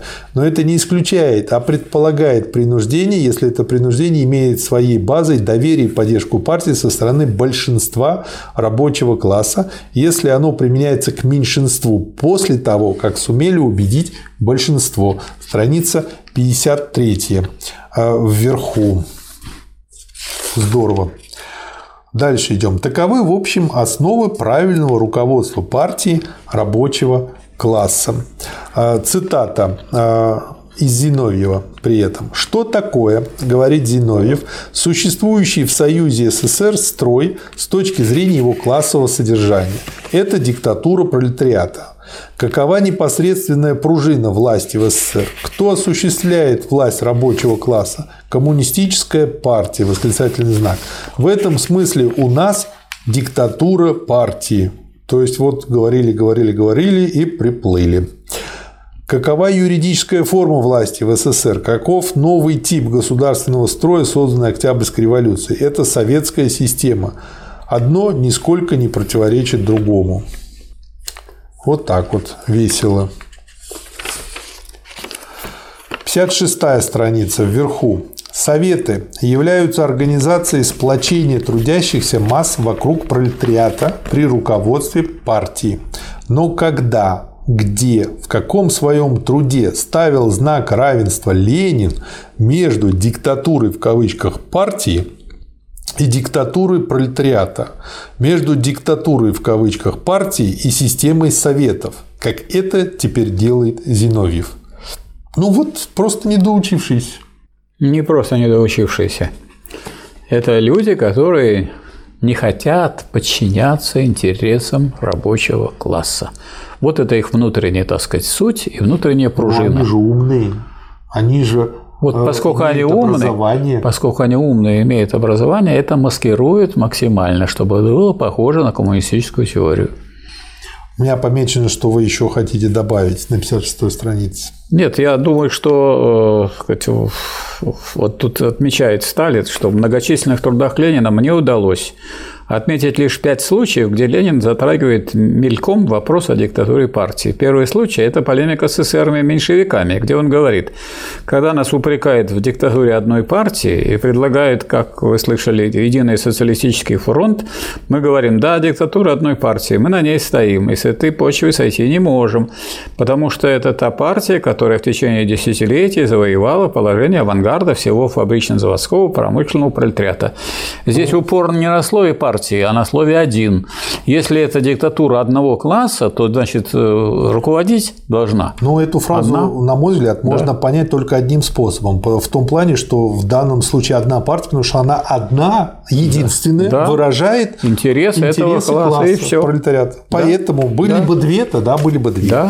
Да. Ну и дальше тут разобраны аналогичным образом второй да. случай, третий, четвертый, пятый. И э, во всех э, них, собственно говоря, вот они понимаются по контексту совершенно не так, как трактует Зиновьев. Вы э, до 59 еще не дошли страницы, да? Дохожу. Доходите. Ленин не считал формулу «диктатура партии» 58 страница безупречной, угу. точной, ввиду чего она употребляется в трудах Ленина крайне редко и берется иногда в кавычках. Во всех тех случаях, когда Ленин находил нужным определить научную роль партии в системе диктатуры пролетариата, он говорил исключительно о руководящей роли партии, а таких случаев тысячи в отношении рабочего класса. Дошел до 59. И вот на 59 странице Сталин подчеркивает, я уже не говорю о том, что формула диктатура партии, взятая без указанных выше оговорок, может создать целый ряд опасностей и политических минусов в нашей практической работе. Этой формулой, взятой без оговорок, как бы подсказывают – а. Беспартийным массам не смейте противоречить, не смейте рассуждать, ибо партия все может, ибо у нас диктатура партии. Очень знакомая ситуация, да. Очень знакомая. Б. Партийным кадрам действуйте посмелее, нажимайте покрепче. Можно и не прислушиваться к голосу беспартийных масс. У нас диктатура партии. Да, мы головнюки. Да. В. Да, головники. Партийным верхам жирным, можно позволить себе роскошь некоторое самодовольство. Пожалуй, можно даже зазнаться, ибо у нас диктатура партии, а значит и диктатура вождей. Это все вот буквально, считайте, что это все мы видели, как это все проявилось да. в 50-х 60-х годах и дальше. И дальше проявлялось, пока не был полностью разрушен социализм. Да. Под руководством этой партии, которая отказалась от класса, а диктатура партии появилась. И диктатура партии проявилась в диктатуру противоположного класса. Ну и он цитирует Ленина, и из этой цитаты выбирает самую суть. 60 страница наверху. Правильно выражать то, что народ сознает.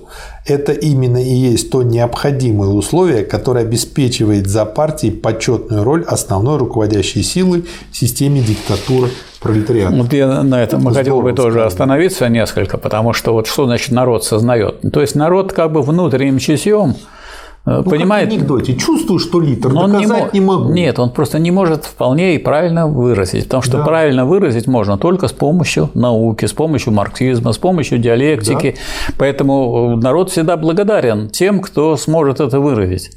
И потому что он, когда он видит это выражение, он тогда говорит, да-да, именно а это. Тут я... пришел профессор и сказал, да. одна вторая плюс одна да. вторая будет один. Да. О, теперь вот понятно, это, вот, почему. Нет, это. вот это я и хотел сказать. Да. Вот как. Да. Шестой раздел. Вопрос о победе социализма в одной стране.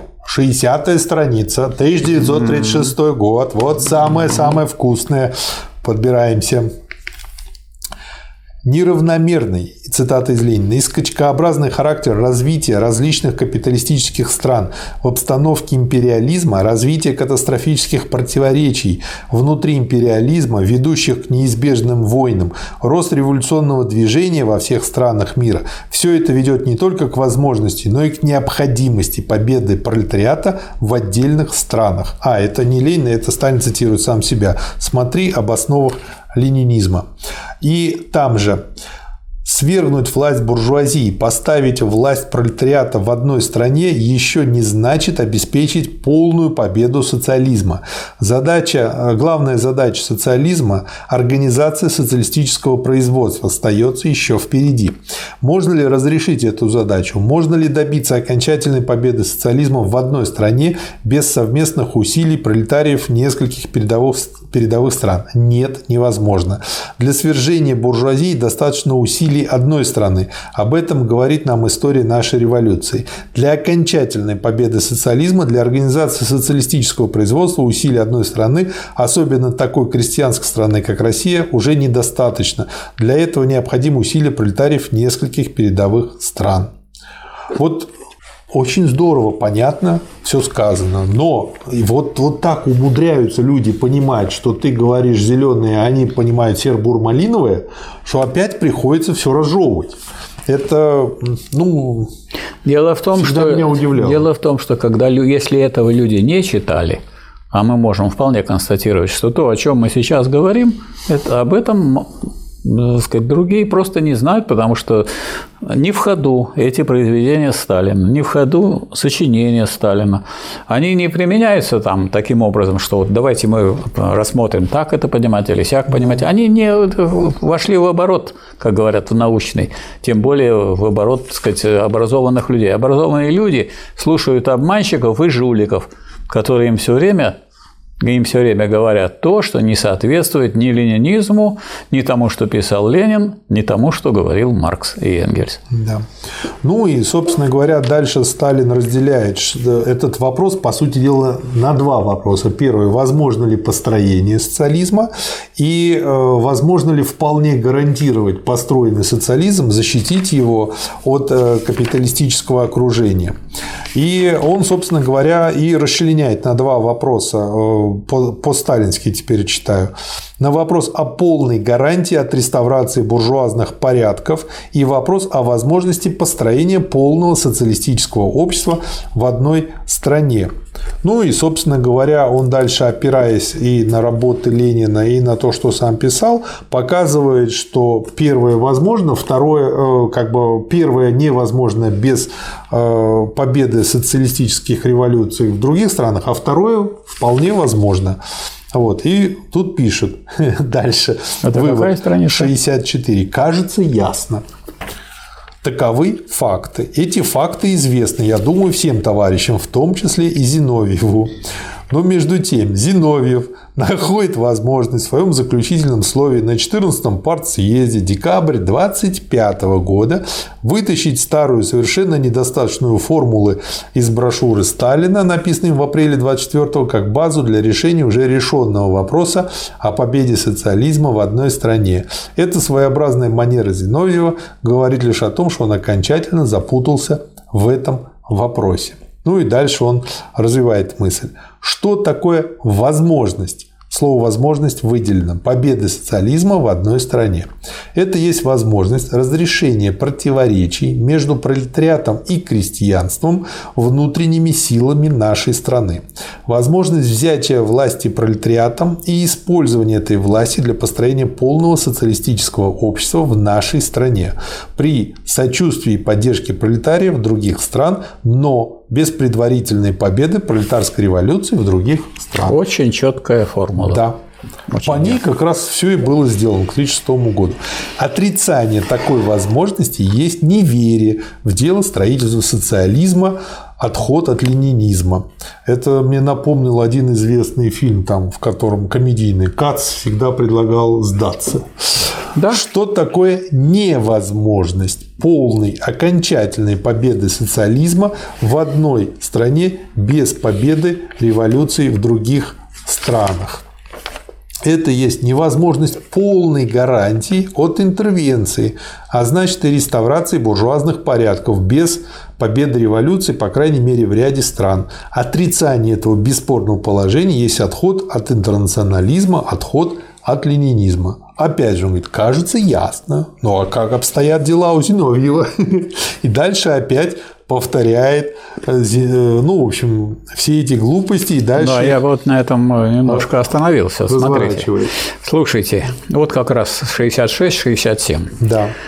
Под окончательной победой социализма, пишет Зиновьев, следует понимать, по крайней мере, первое – уничтожение классов.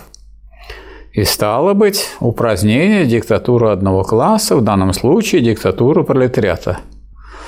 То есть, под окончательной победой социализма Зиновьев понимает совсем не то, что понимает Ленин. Под победой социализма и Сталин. Под победой социализма надо понимать а, создание системы общественной собственности. А вот полное уничтожение классов – это уже задача социализма. Это не победа социализма, а это победа коммунизма полного. Когда это, социализм развивается, социализм, заканчивается да. социализм, и начинается полный коммунизм. Да. А при неполном коммунизме диктатура пролетариата необходима. То есть задача Зиновьева, и он ее решает, так сказать, своими средствами, во что бы то ни стало, выбросить диктатуру пролетариата, упразднение диктатуры одного класса. Если, говорит, победа социализма состоялась, ну и все, и все. Ну вот Хрущев и есть представитель зиновьевской точки зрения. Да, а вот Зиновьев кто такой? Ну, это враг партии. Да. Чтобы еще точнее выяснить себе, говорит дальше Зиновьев, как стоит вопрос у нас в СССР в 25 году, надо различать две вещи обеспеченная возможность строить социализм, такая возможность строить социализм вполне, разумеется, может мыслиться и в рамках одной страны. То есть строить можно, построить нельзя. Да. Второе. Окончательное построение упрочения социализма, то есть осуществление социалистического строя, социалистического общества. Вот. Вот ну, то есть умный штат... человек, послушав Зиновьева, скажет себе, зачем я буду заниматься безнадежным делом? Да, конечно плюнет на это все, и что мы получим? Мы вот, и пишет, вот и пишет Сталин на странице 67, что строить социализм. Без возможности построить его Строить, зная, что не построишь, вот до каких несообразностей договорился Зиновьев. И, и, и, и еще круче даже. То есть, вот представьте смотрите. себе, партия организовывать строительство социализма, рабочий класс организовывает и участвует, страдает усилий. и так далее. И крестьянство колхозное так сказать, это все так сказать, делает, и организовываются колхозы, организовываются так сказать, новые, там, скажем, э, вещи для того, Авантюра, чтобы… то есть, да. А вы что вы делаете? Вы же все равно его не построите. Да. То есть у вас все равно ничего не получится, говорит э, Зиновьев. И более Васильевич. того, ничего и не может получиться да. по теории. Мало того, да. не только это, еще лучше. Под победой же социализма в одной стране Зиновьев понимает такое чуть выше строительство социализма, которое не может и не должно привести к построению социализма. Да. Строительство на авось без перспективы, строительство социализма при невозможности построить социалистическое общество – такова позиция Зиновьева. Но да. ясное дело, удивляться только можно, что какой же добрый этот Сталин, и какой же мягкий этот долго Сталин. терпел. Как долго он терпел-то тех людей, которых поганой метлой надо было гнать вон из партии, потому что это враги социализма, враги трудящихся. И это в конце концов все-таки себя проявило. То есть он долго.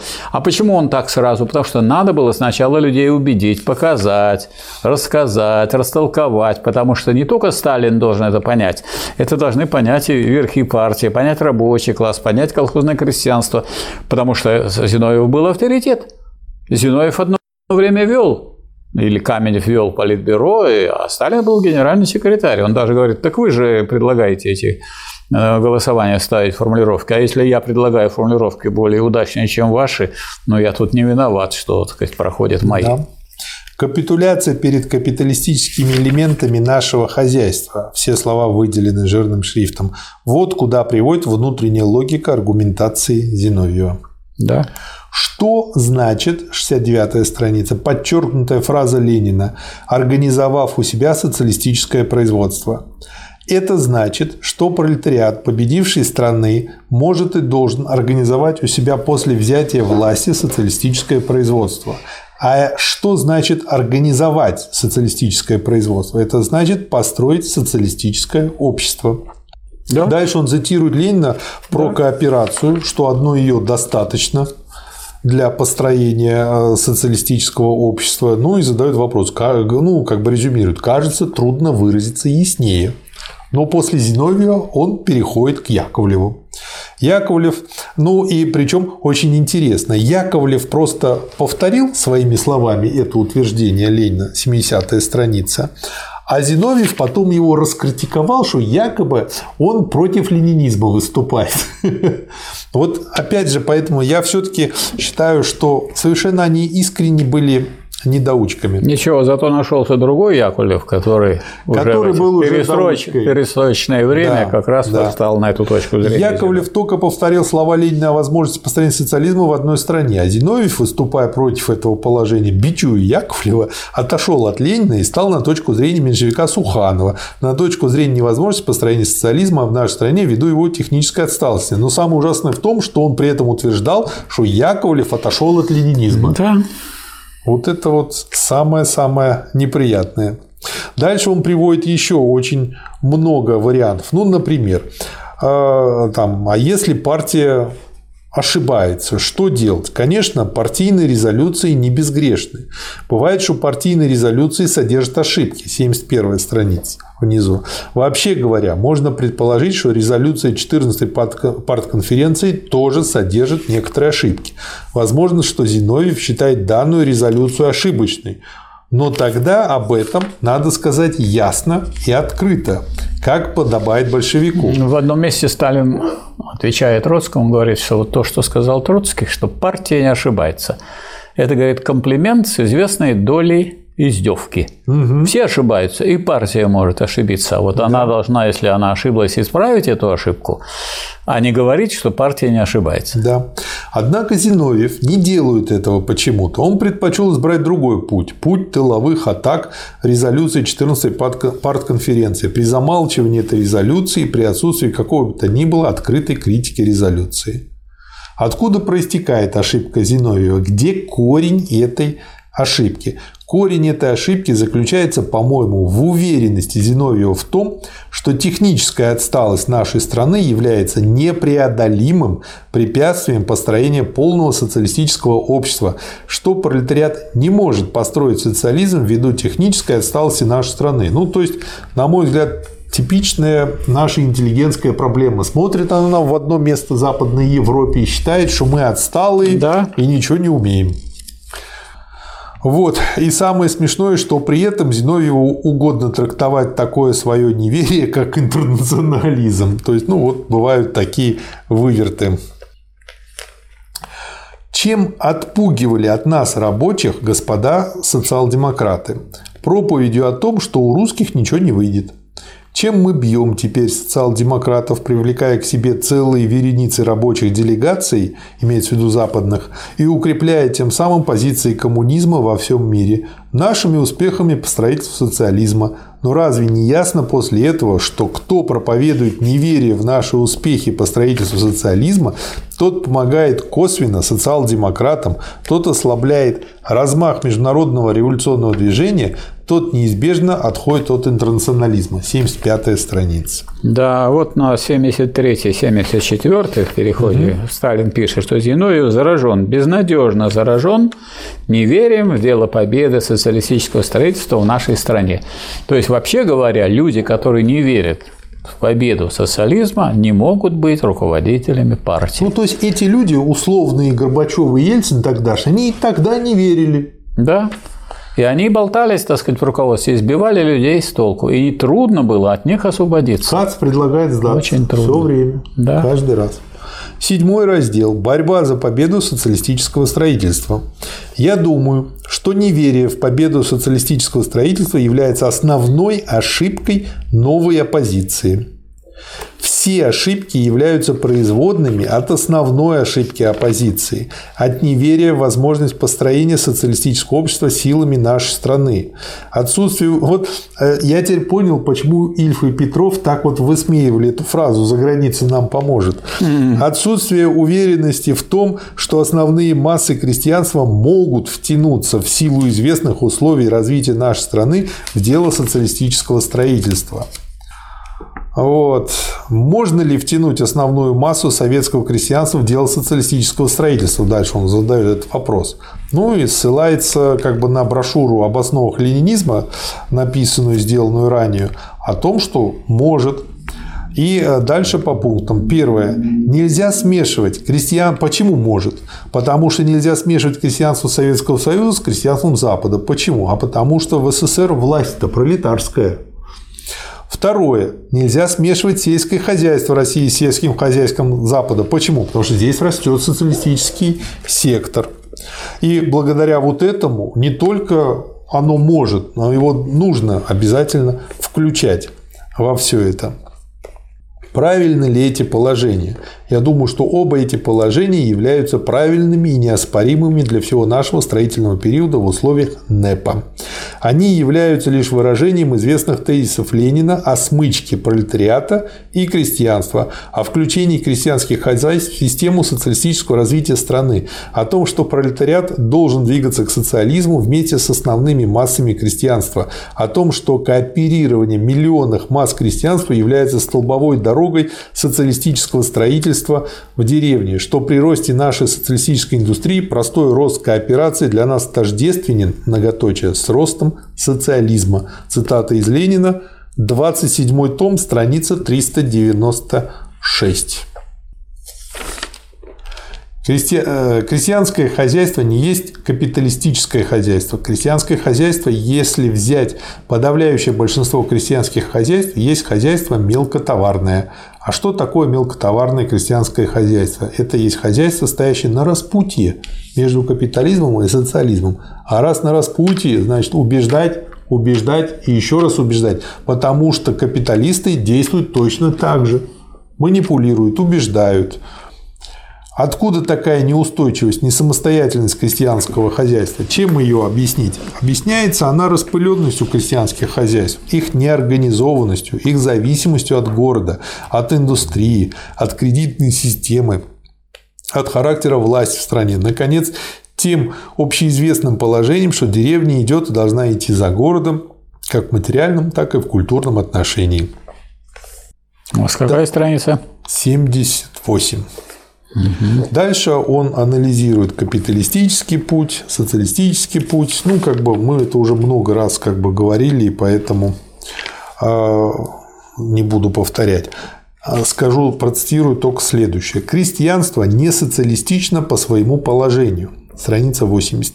Но оно должно стать и обязательно станет на путь социалистического развития, ибо нет и не может быть других путей спасения крестьянства от нищеты и разорения, кроме смычки с пролетариатом, кроме смычки с социалистической промышленностью, кроме включения крестьянского хозяйства в общее русло социалистического развития через массовое кооперирование крестьянства. Наша страна нынешняя тому прекрасный пример. Да, то есть, э, чтобы люди не воспринимали, что он здесь рассуждает, что нету другого пути, что только при социализме нет другого пути. При капитализме просто они сдохнут и все. Почему именно через массовое кооперирование крестьянства? Это объяснение, почему колхозы. Потому что в массовом кооперировании мы нашли ту ступень соединения частного интереса, частного торгового интереса, 81 страница, проверки и контроля его государством, степень подчинения его общим интересам, которая является приемлемой и выгодной для крестьянства и которая обеспечивает пролетариату возможность вовлечения основной массы крестьянства в дело социалистического строительства. То есть здесь мы имеем то, что психологи любят называть ситуация выигрыш выигрыш. А что означает массовое кооперирование крестьянских хозяйств при главенстве социалистической промышленности? Оно означает отход мелкотоварного крестьянского хозяйства от старого капиталистического пути, чреватого массовым разорением крестьянства и переход на новый путь развития, на путь социалистического строительства. А вот у меня, кстати, вопрос возник. Это вот при э, случае, когда у власти пролетариат находится, а когда у власти буржуазия, вот такое массовое кооперирование крестьянских Нет никакого к чему тогда. ведет? Никогда не бывает массового кооперирования крестьянства при власти буржуазии. При власти буржуазии идет конкуренция, которая уменьшает, уменьшает, уменьшает количество крестьянства, и в конце концов появляется буржуазное хозяйство населения. Есть, есть рабочий. у которого, да, у которого есть рабочие. наемные рабочие. Там нет уже этого крестьянства. Да. Вот и все. И уж эти, так сказать, э, большой собственник никак не является союзником пролетариата. Поэтому тут еще и вовремя надо да. к этому подключиться. 82 страница. Глубочайшая ошибка новой оппозиции состоит в том, что она не верит в этот новый путь развития крестьянства, не видит или не понимает все неизбежности этого пути в условиях диктатуры пролетариата. А не понимает она этого потому, что не верит в победу социалистического строительства в нашей стране, не верит в способность нашего пролетариата повести за собой крестьянство по пути к социализму. И вот интересно, я оно не себя... верит, не понимает и сидит в руководстве. Да, я для себя пометил, что она, по сути дела, смотрите, не верит ни крестьянству, ни пролетариату. А что она делает в руководстве партии? Скажите, пожалуйста. И как-то вот да? не сразу к этому пришли, что надо их изъять из руководства партии. И вот да? при Сталине сумели изъять, а вот после Сталина не сумели изъять да. из руководства партии таких, как Хрущев, Горбачев. То есть это, это типичное неверие меньшинства большинству. И э, получается... Нет, меньшинство чего? Меньшинство трудящихся, большинство трудящихся. Нет, интеллигентского меньшинства, да, да, большинство да, трудящихся. Да. И дальше отсюда, из этого неверия, он и выводит. Отсюда непонимание двойственного характера НЭПа, отсюда преувеличение роли капиталистических элементов нашего хозяйства и преуменьшение роли рычагов нашего социалистического развития, отсюда непонимание социалистической природы нашей государственной промышленности и сомнения всяческие, отсюда раздувание дифференциации в деревне, паника перед кулаком, преуменьшение роли середняка, отсюда непонимание той громадной работы партии, по вовлечению миллионных масс рабочих и крестьян в строительство промышленности и сельского хозяйства. Отсюда вот. безнадега и растерянность перед да. трудностями нашего строительства. Вот я хотел бы отметить очень важное положение, которое не, не только не принимается в большинстве случаев, когда мы встречаемся с таким положением, но и является таким устойчивым, стойким заблуждением, которое есть у очень-то вполне нормальных и правильных людей. Вот НЭП есть капитализм, говорит оппозиция. Да. Дескать, вот мы, Ленин призвал, дескать, давайте мы перейдем на НЭП, то есть перейдем и пойдем к капитализму. Ничего да. общего с тем, что говорил Ленин, нету. И тем более, что в последнем своем выступлении, выступая на пленуме Моссовета, Ленин сказал, я верю, что из России НЭПовской будет Россия социалистическая. А что такое был, была политика НЭПа? Это просто переход от той политики, которая была в период гражданской войны, когда нам некогда было организовывать заинтересованность и возможности не было. Нужно было обеспечить армию продовольствием, нужно было обеспечить э, промышленность всем тем, что необходимо для ее развития, иначе не удержать свои позиции в гражданской войне. Вот закончилась гражданская угу. война. Ну разве можно тогда продолжать политику военного коммунизма? Нельзя. Значит, нужно было перейти к чему? К обычному, нормальному, характерному для условий мелкого крестьянского хозяйства э, режиму. То есть у нас есть крупная социалистическая промышленность, она еще не вполне социалистическая, она постепенно преобразовывается, а для всех остальных должны быть нормальные условия, они могли производить продукцию, продавать ее, и в этих условиях надо было строить социализм. Поэтому вот на странице 83 Сталин пишет, «НЭП есть капитализм», говорит оппозиция. «НЭП есть отступление по преимуществу», говорит Зиновьев. Все это, конечно, неверно. На самом деле НЭП есть политика партии, допускающая борьбу социалистических и капиталистических элементов и рассчитанная на победу социалистических элементов над элементами капиталистическими. А почему допускающих борьбу? Да потому что национализация уже состоялась. У нас было пять укладов, один уклад э, коммунистический, он расширяется, другой госкапиталистический, он сужается. Третий уклад мелкобуржуазный, он, значит, э, в процессе кооперирования тоже сужается.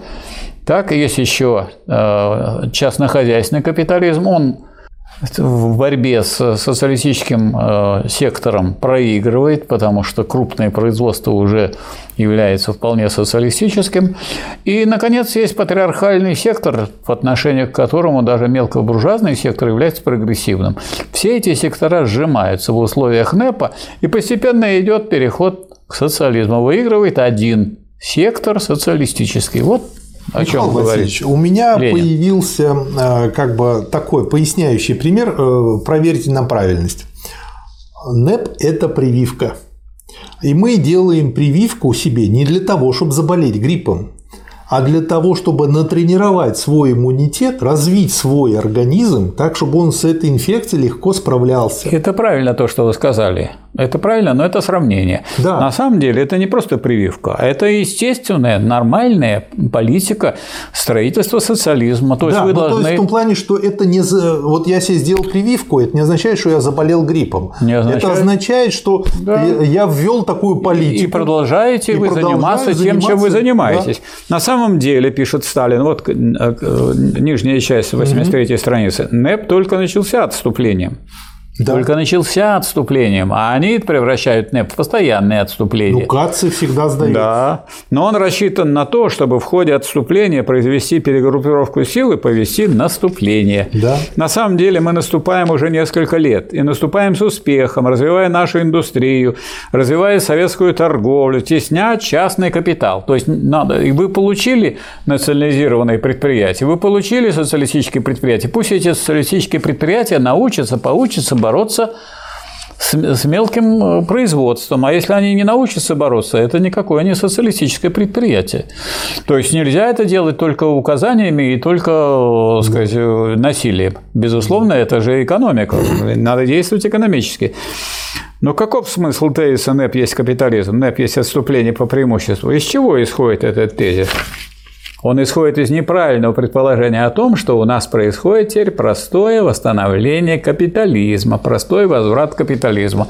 И вот и скулят вот эти сторонники НЭПа, и сторонники Зиновьева, и сторонники Троцкого. Зачем вы остановили это отступление Они капитализма? никогда под парусом не ходили. Да, и вот нет, ну вот зато пошли под, зато пошли под парусом ну, вот э, Хрущев с компанией. Вот они повели политику отступления и отступали дальше один генеральный за генеральным. После Хрущева был Брежнев, он еще придумал, и вернее уже он ничего не мог придумать, но его э, подопечные придумали развитой социализм.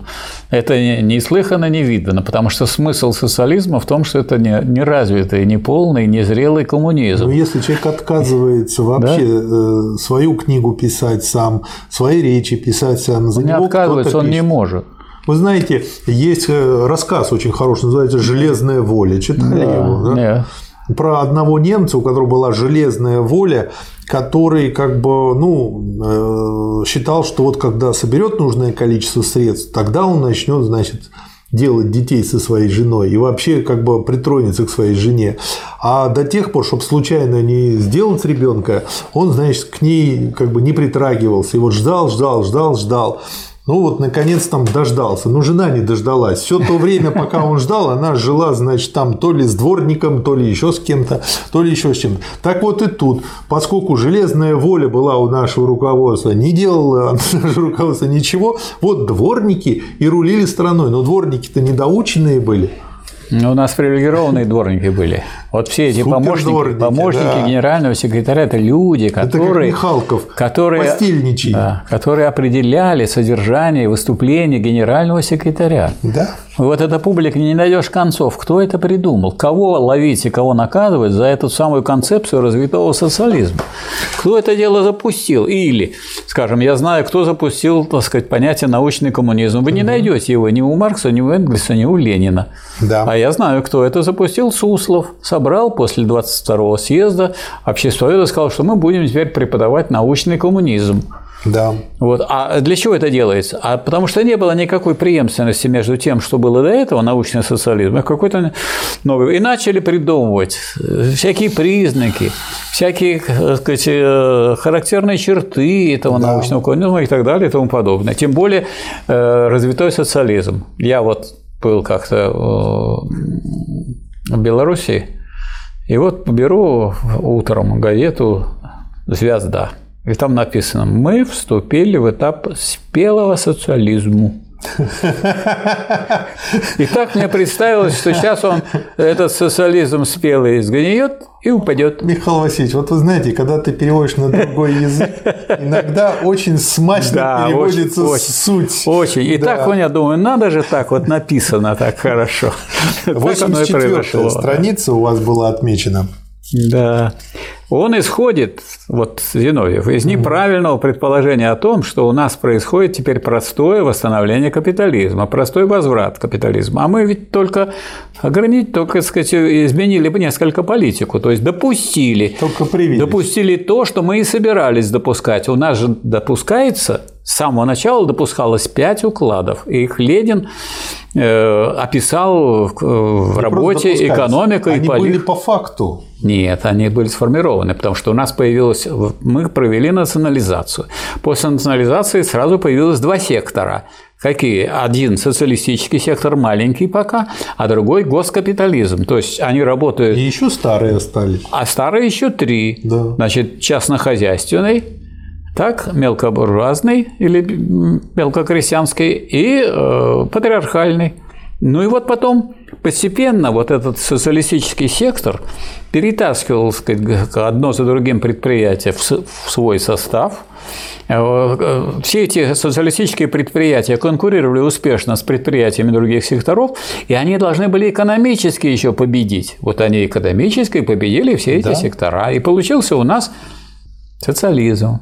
То есть низшая фаза коммунизма. А при этом, конечно, без диктатуры пролетариата не могли бы мы пойти дальше к высшей фазе коммунизма. И как только ее выбросили, мы сразу перестали Пошли идти и пошли назад, вниз. откатились назад к капитализму. На самом деле у нас происходит теперь не односторонний процесс восстановления капитализма, 84 страница внизу, а двусторонний процесс развития капитализма и развития социализма. Да, Противоречивый процесс борьбы элементов социалистических с элементами капиталистическими. Процесс преодоления элементов капиталистических элементами социалистическими. И это одинаково неоспоримо как для города, где базой социализма является государственная промышленность, так и для деревни, где основу, основной зацепкой социалистического развития является массовая кооперация, смыкаемая с социалистической промышленностью. Ну, Почему можно так сказать- важна смычка? Можно сказать, что это ответ на некоторые, так сказать, такого рода заявления, которые могли бы последовать. Что, я сказать, вы же говорите, что социализм – это более высокая форма производства. Да. Ну покажите, как ваш социализм побеждает капитализм. Вот сейчас мы вам экономически, вот мы сейчас вам и покажем. Ну как, куда делись-то эти частные предприятия? Да их просто так сказать, обыграли предприятия социалистические, они производили лучше продукцию и более дешевую, и так сказать, с помощью более низкой цены побили эти самые частные предприятия. И остались предприятия социалистические. А госкапиталистические предприятия постепенно превратились в социалистические по мере налаживания социалистического планирования. И, так сказать, а что касается мелкокрестьянского хозяйства, оно кооперировалось, но оно не просто кооперировалось, оно кооперировалось с помощью э, системы машино-тракторных станций. Система машино-тракторных станций обеспечила основные работы, основные работы на основе контрактации, то есть мы выполняем от имени социалистического города. Мы, выполняя социализма, мы выполняем основные работы, а вы, так сказать, по твердой цене сдаете продукцию. И так получилось включение сельскохозяйственного производства в общий процесс социалистического производства в интересах общества. Это называется общественная собственность, только в двух формах. И кроме того, еще на селе были, как известно, совхозы, советские хозяйства, которые прямо были государственными предприятиями, они, так сказать, давали ориентир на что, так сказать, направлять колхозы.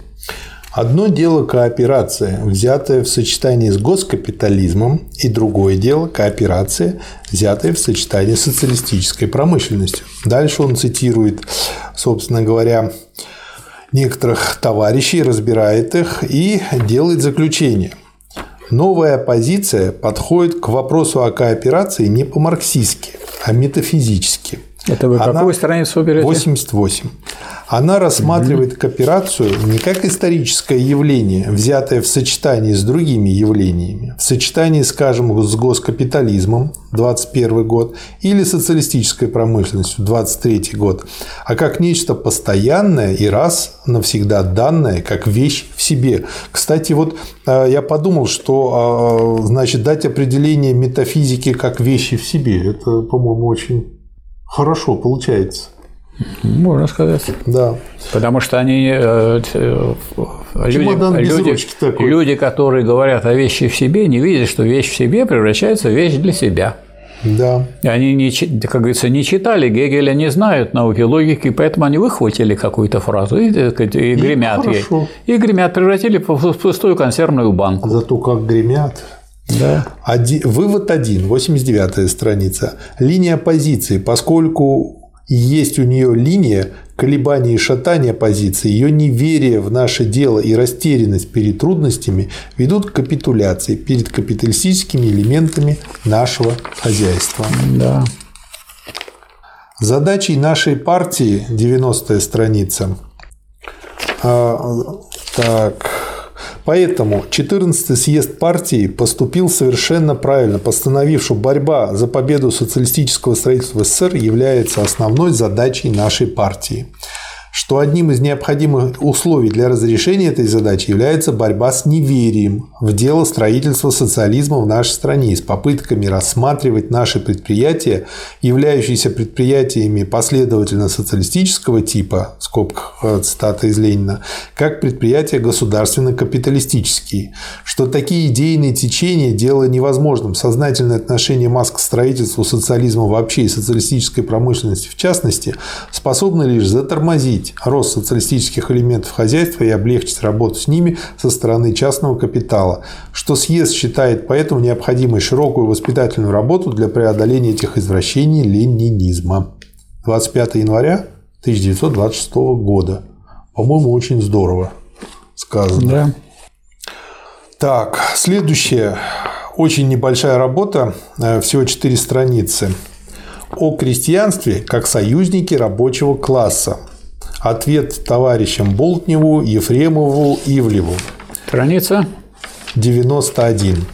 Но э, как бы я рекомендую прочесть ее как бы самим, а из нее только одна цитата на 92 странице.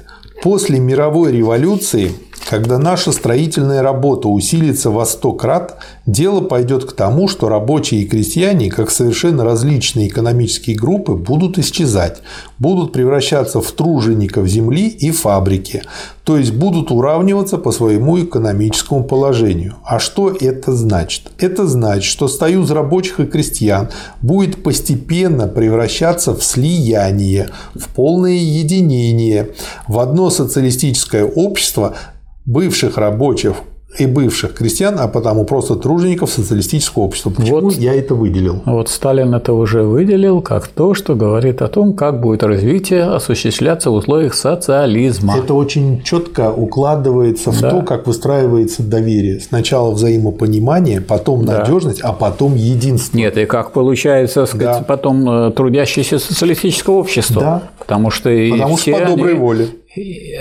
Потому что они по доброй воле действуют в интересах всего общества, да. а не в своих каких-то частных особых интересах. Да. Следующий материал очень короткий, страница 99 о товарище Котовском. Буквально полстраницы. Да. Я знал товарища Котовского как примерного партийца, опытного военного организатора и искусственного командира – вот, ну дальше он о нем пишет. Я только хочу выделить то, что мне очень понравилось, здорово сказано. Храбрейший среди скромных наших командиров и скромнейший среди храбрых. Таким помню я товарища Котовского. Вечная ему память и слава.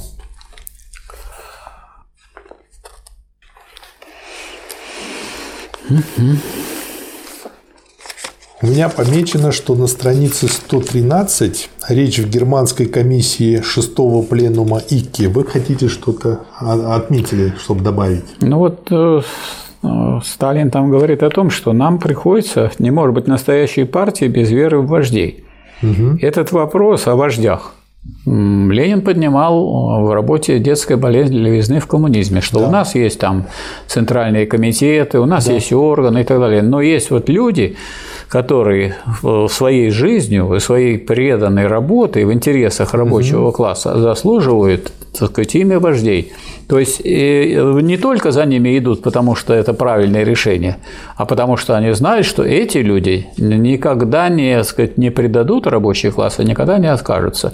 И только эти люди могут называться вождями. Да. Ну вот поэтому, скажем, Ленина и Сталина мы можем назвать вождями, а вот никого из последующих руководителей не можем мы назвать вождями, но если только не вождями контрреволюции в СССР. Особенно тех, которые управляли приходя в сознание. Да.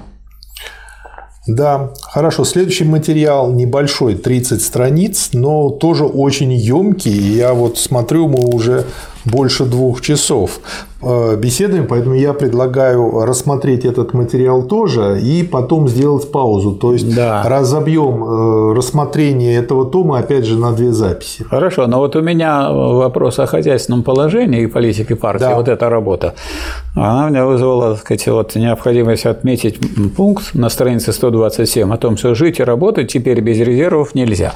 Мы дойдем до этого, Михаил Васильевич. Дойдем. У вас дойдем. есть раньше что сказать? У меня есть раньше куча всего. Тут да? 60 пометок. Хорошо. Так что... Тогда давайте мы на этом, может быть, и тогда остановимся, да? Ну вот сейчас пройдем эту работу давайте, и на да. этом закончим сегодня. О хозяйственном положении Советского Союза и политике партии. Доклад активу Ленинградской организации о работе пленума ЦК ВКПБ 13 апреля 26 года. Первый раздел. Два периода НЭПа. Основной факт, определяющий нашу политику, состоит в том, что в своем хозяйственном развитии наша страна вступила в новый период НЭПа, в новый период новой экономической политики, в период прямой индустриализации. Ну, смешно немножко, конечно, звучит.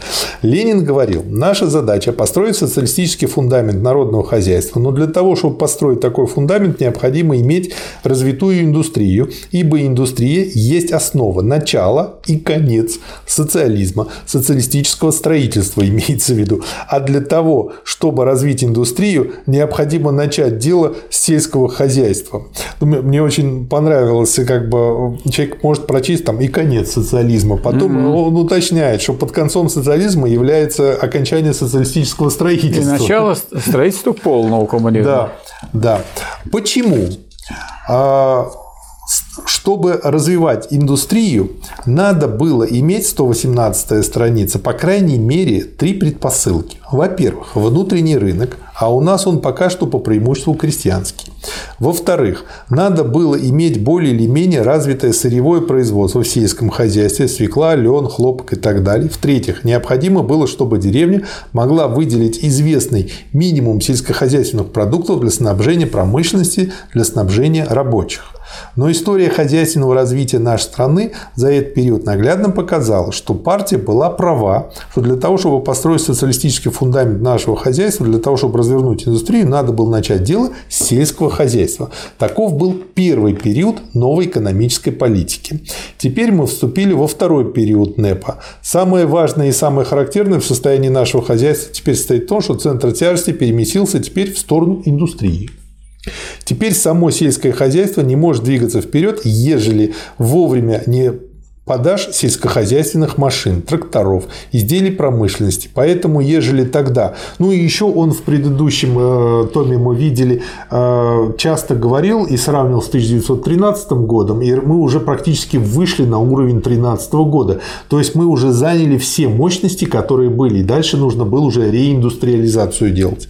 Поэтому, ежели тогда, в первый период новой экономической политики, дело развития народного хозяйства в целом упиралось в сельское хозяйство, то теперь оно упирается и уже уперлось в прямое развертывание индустрии. Второй э, раздел «Курс на индустриализацию». Очередная и основная задача состоит теперь в том, чтобы ускорить темп развития нашей промышленности, двинуть вперед во всю нашу индустрию, используя имеющиеся ресурсы и ускорить тем самым развитие сельского хозяйства в целом. Некоторые товарищи думают, что индустриализация представляет вообще развитие всякой промышленности. Это, конечно, неверно. Не всякое развитие промышленности представляет собой индустриализацию. Центр индустриализации, основа ее состоит в развитии тяжелой промышленности, топлива, металл, в развитии, в конце концов, производства средств производства, в развитии своего собственного машиностроения. И производство средств производства для средств производства. Да. Обеспечить, ну, вы загнете. Группа А. Да. Называется, да. Да. Обеспечить за нашей страной, окруженной капиталистическими государствами, хозяйственную самостоятельность, уберечь ее от превращения в придаток мирового капитализма. То, чем мы сейчас занимаемся во всю Ивановску. Поэтому у нас и идет деиндустриализация. Дальше он приводит Индию. И объясняет, почему, ну, в качестве примера, почему это нам не подходит. Потому что там вроде бы промышленность развивается, но нет индустриализации, потому что они сами не становятся самостоятельными, как мы сейчас. Ну вот как решили МС-21 запустить, а потом смотрим, там половина не нашего. Или суперджет, там две трети не нашего. Получается, мы вроде бы участвуем в производстве, но мы как придаток участвуем. Третий раздел. Вопросы социалистического накопления. Но, товарищи, для того, чтобы индустриализацию двинуть вперед, необходимо обновить старое оборудование наших заводов и построить новые заводы. Тот период развития нашей промышленности, который мы уже переживаем сейчас, характеризуется тем, что мы уже загрузили старые заводы и фабрики, оставленные нам капиталистами царского периода. Я вот для себя отметил.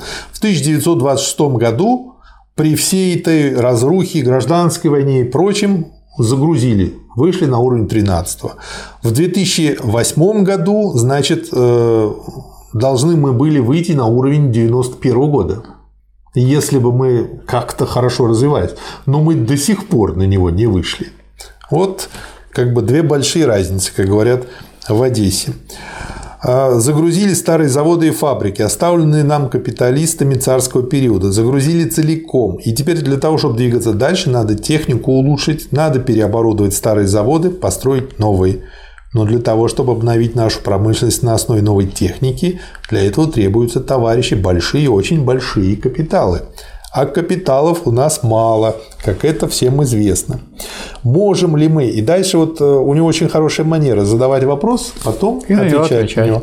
Можем ли мы в состоянии ли мы, будучи представлены сами себе, это вот про построение социализма в, одной в нашей стране. стране, да, без займов извне, на основе внутренних сил нашей страны обеспечить для нашей индустрии такое накопление, такие резервы, которые необходимы для проведения курса на индустриализацию для победы социалистического строительства в нашей стране. Это вопрос серьезный, на который следует обратить внимание. История знает разные способы индустриализации. Он рассматривает, как это было в Англии, как это было в Германии. И, в общем-то, пишет, что а, как бы те способы для нас не подходят, потому что тем или иным способом они грабили либо свой народ, либо другие страны. Остается четвертый путь. Путь индустриализации, путь собственных сбережений для дела промышленности, путь социалистического накопления, на который неоднократно указывал товарищ Ленин, как на единственный путь индустриализации нашей страны. Отсюда вопрос. Есть ли у нас источники такого накопления, достаточные для того, чтобы обеспечить индустриализацию? Да, есть. И дальше я их тут для себя пометил. Я мог бы сослаться на такой факт, как экспроприация помещиков и капиталистов. Первый источник. Второй источник – аннулирование долгов. То есть, с одной стороны, мы забираем, да. с другой стороны, отказываемся от долгов и не даем. Третий источник – национализированная промышленность. Четвертый внешняя торговля, которая тоже национализирована. Пятый – государственная внутренняя торговля. Шестой – национализированная банковская система. Ну и, наконец, государственная власть. То есть, имея вот раз, два, три, четыре, пять, шесть, семь, семь этих источников, он и да, трудно не согласиться, что этого недостаточно. Таковы в основном главные источники нашего внутреннего накопления. Да. Мы должны возможность социалистического накопления превратить в действительное накопление. Вот отличие от Владимира Владимировича э, который говорит о том, как надо, а вот он тут объясняет еще и как надо сделать так, чтобы это сделалось. Если мы в самом деле думаем создать необходимые резервы для нашей индустрии, страница 126. Отсюда вопрос, а как нужно вести дело накопления? А опять говорит, что существует ряд каналов накоплений, из которых следовало бы отметить, по крайней мере, главные. То есть он сейчас отметит уже каналы, по которым, а потом, собственно да. говоря, что с ними делать. Секреты. Это секреты нашей индустриализации, по существу. Ой, секретная информация, она от всех да, пряталась. Малоизвестна. Во-первых, излишки накопления в стране, чтобы не распылялись, а собирались в наших кредитных учреждениях, кооперативных, государственных, а также в порядке внутренних займах на предметах используем для нужд прежде всего промышленности. Они рассовывались по карманам некоторыми да. хозяйственными деятелями. Но при этом он пишет, понятно, что вкладчики должны получить за это известный процент. Во-вторых, закрывать все те дорожки и щели, по которым утекает часть излишков накопления в стране в карманы частного капитала. В-третьих, внутри самой промышленности в каждую отрасли откладывать известные запасы на предмет амортизации предприятий, на предметах расширения, на предметах дальнейшего развития. В-четвертых, чтобы в руках государства скапливались известные резервы. Вот то, что вы сказали. Жить и работать без резервов нельзя. Нам нужно прежде всего иметь резерв во внешней торговле. Это совершенно необходимо. Не только как страховка от неожиданности на внешних рынках, но и как средство для поддержания нашего червонца, который устойчив пока что, но который может колебнуться, если мы не добьемся активного баланса во внешней торговле. Ну вот человек, если предполагает или представляет путь движения товара в процессе его так сказать, э, изготовления. Он же изготовляется не только на одном товаре. Этот э, товар переходит на другое предприятие, другое предприятие делает еще более сложный и продукт и так далее. И нет, получается. нужно на каждом этапе нужно накопить резервы, потому что при любом сбое получается, что не получилось сделать этот продукт, а следующий звено, следующее звено Полетит, должно получить, да. поэтому надо взять из резервов и передать следующему звену. Ну, то есть по-простому на складе то есть, надо что-то да, держать обязательно на и на складе входном, и на складе выходном. Потому что тогда, когда будет и то, и другое, тогда можно постепенно налаживать планомерность и сокращать собственно говоря, вот эти самые резервы. Это страховка от нарушения наших планов. Да. Дальше нам нужны некоторые резервы по линии внутренней торговли, в первую очередь хлебные. Нам нужна, вот опять же, такая налоговая политика, которая перекладывала бы налоговое бремя на, бремя на плечи имущих слоев, создавая бы вместе с тем известный резерв в руках государства по линии государственного бюджета. И... Вот. Добавите еще про резервы? Да, ну вот я хочу сказать, что прямо э, уже на цифрах показывать стали на 129 странице. Угу. Ход исполнения нашего 4-миллиардного государственного бюджета показывает, что мы можем получить повышение доходов над расходами миллионов на 100 или больше. Кое-кому из товарищей эта цифра кажется колоссальной, но у этих товарищей зрение, видимо, слабое – Иначе бы они заметили, что 100-миллионный резерв для такой страны, как наша, является каплей в море. Некоторые думают, что нам вообще не нужно этого резерва. Ну а как быть, если у нас случится в этом году недород или какое-либо другое бедствие? На чьи средства будем оборачиваться? Нам ведь даром помощи не дают и не дадут. Стало быть, надо иметь свой собственный запасец. А если неожиданности не случится в этом году, то мы отдадим этот резерв на дело народного хозяйства и, прежде всего, на дело промышленности. Не беспокойтесь, эти резервы не пропадут. Вот, собственно говоря, продуманная вся политика, рассчитанная на построение социализма, прежде всего в области промышленности, а раз промышленность будет на ногах, она поможет индустриализировать и сельское хозяйство и подключить его к единому общему процессу подчинения производства общественным экономическим интересам и построить социализм. Четвертый раздел – правильное использование накопления, режим экономии. Но дело не исчерпывается и не может исчерпываться одним лишь накоплением. Надо еще уметь расходовать накопленные резервы разумно, расчетливо, так, чтобы ни одна копейка народного добра не пропала даром. Бывают случаи, когда наши управляющие органы попадают в положение того крестьянина, который накопил немалую только денег, и вместо того, чтобы починить на эти деньги плуг и обновить свое хозяйство, купил большущий граммофон и прогорел. Я уже не говорю о фактах прямого расхищения накопленных резервов, о фактах прожорливости целого ряда органов нашего госаппарата, о фактах воровства и так далее. Необходимо, во-первых, чтобы наши промышленные планы строились не в порядке бюрократических измышлений, а в тесной связи со состоянием нашего народного хозяйства с учетом ресурсов, резервов нашей страны.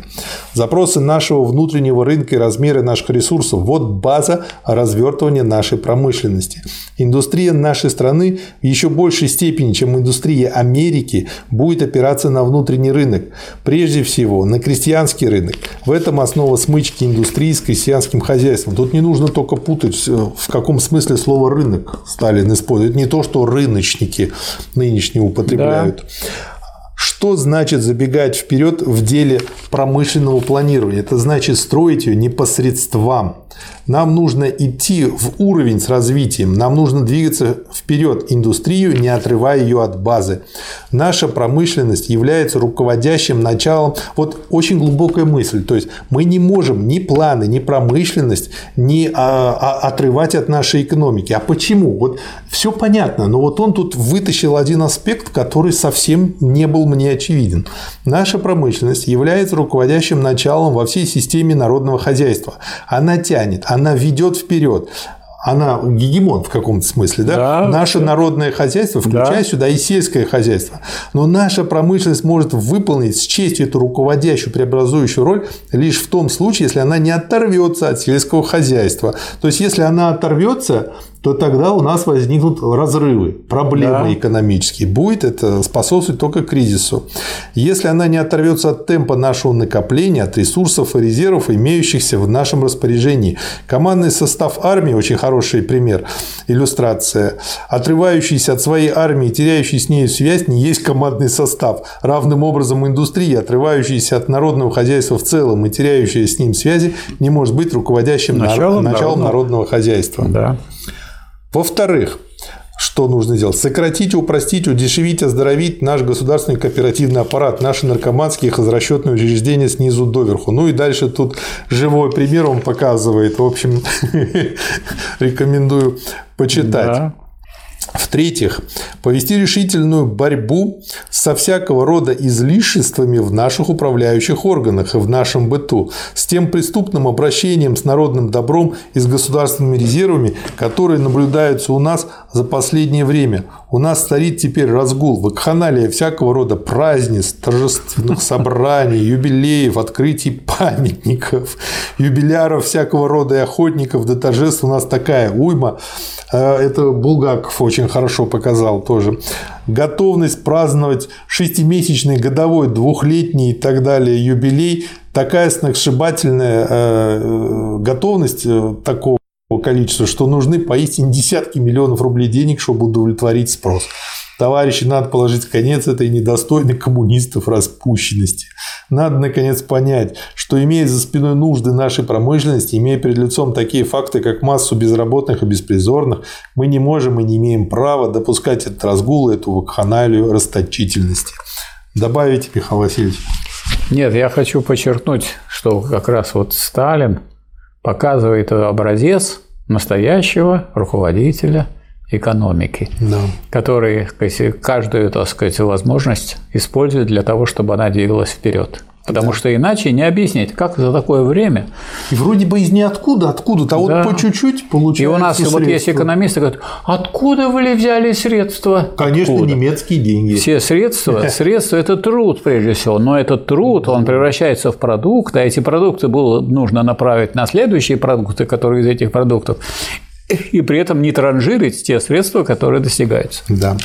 В-четвертых, ввести систематическую борьбу с воровством с так называемым веселым в кавычках воровством да. в органах нашего государства, в кооперации, в профсоюзах. Есть воровство стыдливое, скрытое, и есть воровство смелое, веселое как говорят об этом в печати. Ну и дальше он приводит э, пример как бы человека, который просто в наглую воровал, да. все об этом знали, и никто ничего и не вор делал. стал в глазах публики своего рода героем. Да. Вот что заслуживает внимания, и вот что опаснее всего, товарищи. Когда ловят шпиона или изменника, негодование публики не знает границ, она требует расстрела. А когда вор орудует на глазах у всех, расхищая государственное добро, окружающая публика ограничивается добродушными смешками и похлопанием по плечу.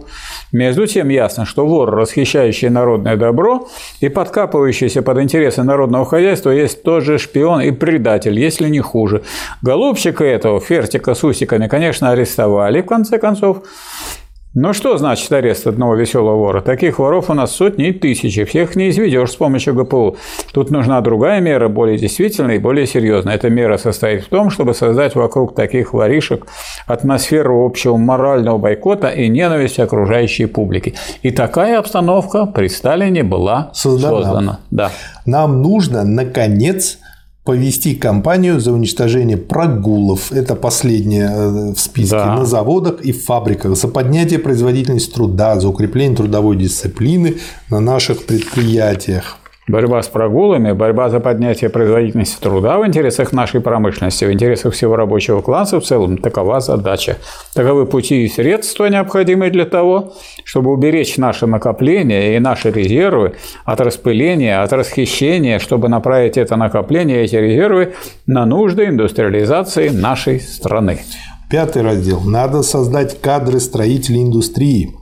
Никакая задача, особенно такая большая задача, как индустриализация нашей страны, не может быть проведена без живых людей, без новых людей, без кадров новых строителей.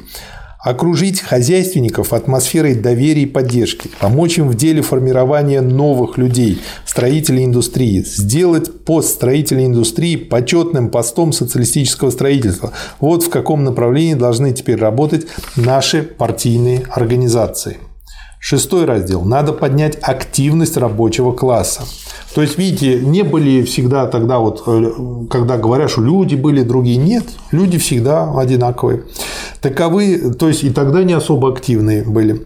Таковы ближайшие задачи, стоящие перед нами в связи с курсом на индустриализацию нашей страны. Можно ли осуществить эти задачи без прямой помощи, без прямой поддержки рабочего класса? Нет. Поэтому задача стоит в том, чтобы втянуть миллионные массы беспартийных рабочих во всю нашу строительную работу. Нужно оживить производственные совещания во что бы то ни стало. Нужно ставить перед производственными совещаниями не только мелкие вопросы, скажем, по санитарии. Программу производственных совещаний нужно сделать шире и богаче содержанием. На производственных совещаниях надо ставить основные вопросы строительства промышленности. Только таким путем можно будет поднять активность миллионных масс рабочего рабочего класса и сделать их сознательными участниками строительства промышленности. Седьмой раздел. Надо укреплять союз рабочих и крестьян. Ленин учил нас, что у союза рабочего класса и крестьянства есть основной принцип диктатуры пролетариата – ни, но ни одна из задач не может быть решена без наличия советской власти, без диктатуры пролетариата. А диктатура пролетариата опирается на союз рабочего класса и крестьянства. Поэтому все наши задачи могут повиснуть в воздухе, если мы подорвем или ослабим союз рабочего класса и крестьянства. Вот тоже да. на эти грабли наступили. Но мы защищаем не всякий союз рабочего класса и крестьянства, страница 142-143. Мы стоим за такой союз, где руководящая роль принадлежит рабочему классу классу. Почему? Потому что без руководящей роли рабочего класса в системе союза рабочих и крестьян невозможна победа трудящихся и эксплуатируемых масс над помещиками и капиталистами. Да. Восьмой раздел. Надо проводить внутрипартийную демократию. Поднятие активности рабочего класса – дело серьезное и большое. Для того, чтобы поднять активность рабочего класса, нужно прежде всего активизировать самую партию.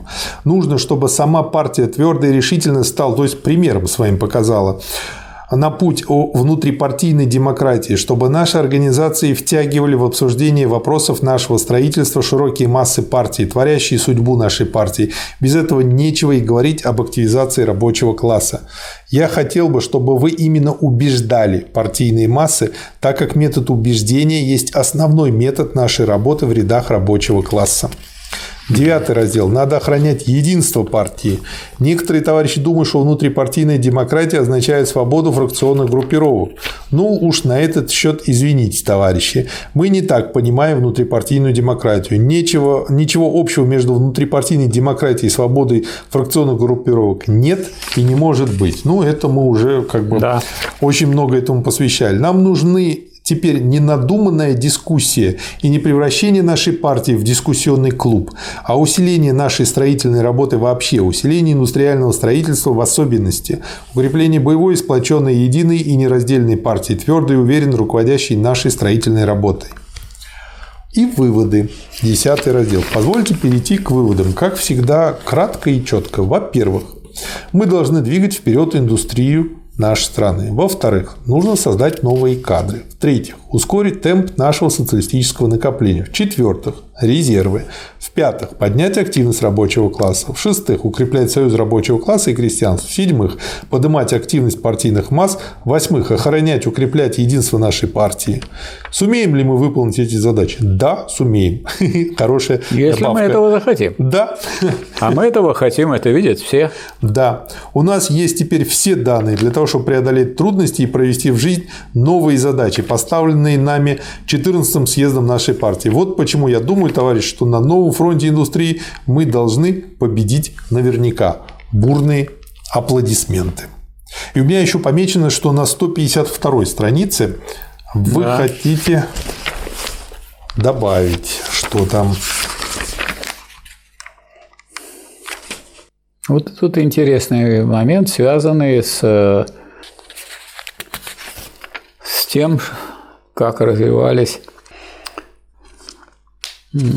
как процессы Украинизации? Да, так называемая украинизация. Нельзя украинизировать сверху пролетариат, пишет Сталин. Нельзя заставить русские рабочие массы отказаться от русского языка и русской культуры и признать своей культурой и своим языком украинский. Это противоречит принципу свободного развития национальности. То есть этот принцип должен Да. относиться ко всем, а не так, чтобы одни Не так сказать, развивались, а малым, другие да. ущемлялись. Это была бы не национальная свобода, а своеобразная форма национального гнета.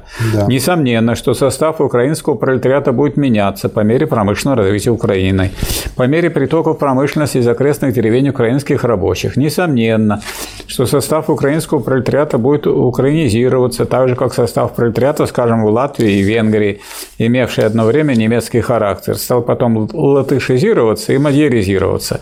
Но это процесс длительный, стихийный, естественный, то есть никакого насилия в области национальных отношений. Пытаться заменить этот стихийный процесс насильственной украинизацией пролетариата сверху значит проводить утопическую и вредную политику, способную вызвать в неукраинских слоях пролетариата на Украине антиукраинский шовинизм.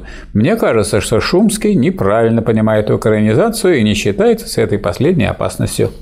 Да, то есть, как бы, как я понял, что имеется в виду, поскольку э, хранитель нации является крестьянин, крестьянство, то по мере того, как э, из крестьян будут выходить э, рабочие, Да. они будут постепенно эволюционным путем заменять, поскольку их просто Всё это- большинство. всё это, это- будет естественно. Да, естественным путем. То есть, А никак- вот сверху насаживать. Вот, например, такая глупость, как, скажем, государственный язык. Мгм. Что такое государство? Государство – это область насилия. Это то, что рассуждается с помощью соответствующих средств принуждения.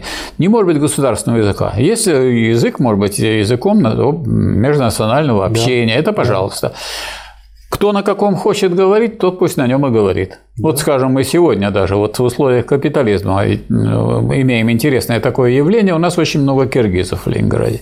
Я спрашиваю, а почему у вас вот в Киргизии на два часа больше преподают русский язык, чем киргизский? Да, говорит, у нас столько диалектов там, что для того, чтобы мы даже между собой общались, Проще, хорошо. Проще, так сказать, мы будем знать русский язык. Это нам нужно и для общения с теми, кто сейчас, так сказать, сюда приезжает, потому что там, в Киргизии, вся промышленность разрушена по существу, а здесь не вся. Да. И это, во-первых, а во-вторых, для того, чтобы мы между собой общались. Поэтому мы э, сознательно проводим вот такую политику. Да. Вот очень интересно. Хорошо. Вопрос. Ну, мы выполнили всего лишь страница 118, 140 8, на которой мы остановились. Ну и мы вот то, что процитировали, э, Михаил Васильевич, это э, товарищу Кагановичу и другим членам ПБ ЦК КПБУ. Да. А, вот по поводу украинизации. Я предлагаю сегодня на этом остановиться, да, конечно. потому что э, слишком большой объем. Очень и, большой и глубокий материал. Да, и нужно его и дальше очень глубоко и подробно да. рассматривать. Да. Как назовем эту часть? НЭП как период социалистического строительства. Хорошо. Наш ответ Чемберлену. Правильно? А то ведь говорят, что НЭП – это отступление назад.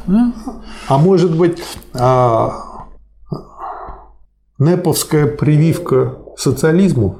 Ну, это непонятно. Ага. Хорошо, согласен. Или НЭП как начало социалистического строительства. Наверное, начало. Дальше уже это бы не НЭП уже пошло. НЭП как начало социалистического строительства. В тех условиях. Да? Хорошо, так. согласен. Спасибо, Михаил Васильевич. Пожалуйста. Спасибо Спасибо, вам. товарищ.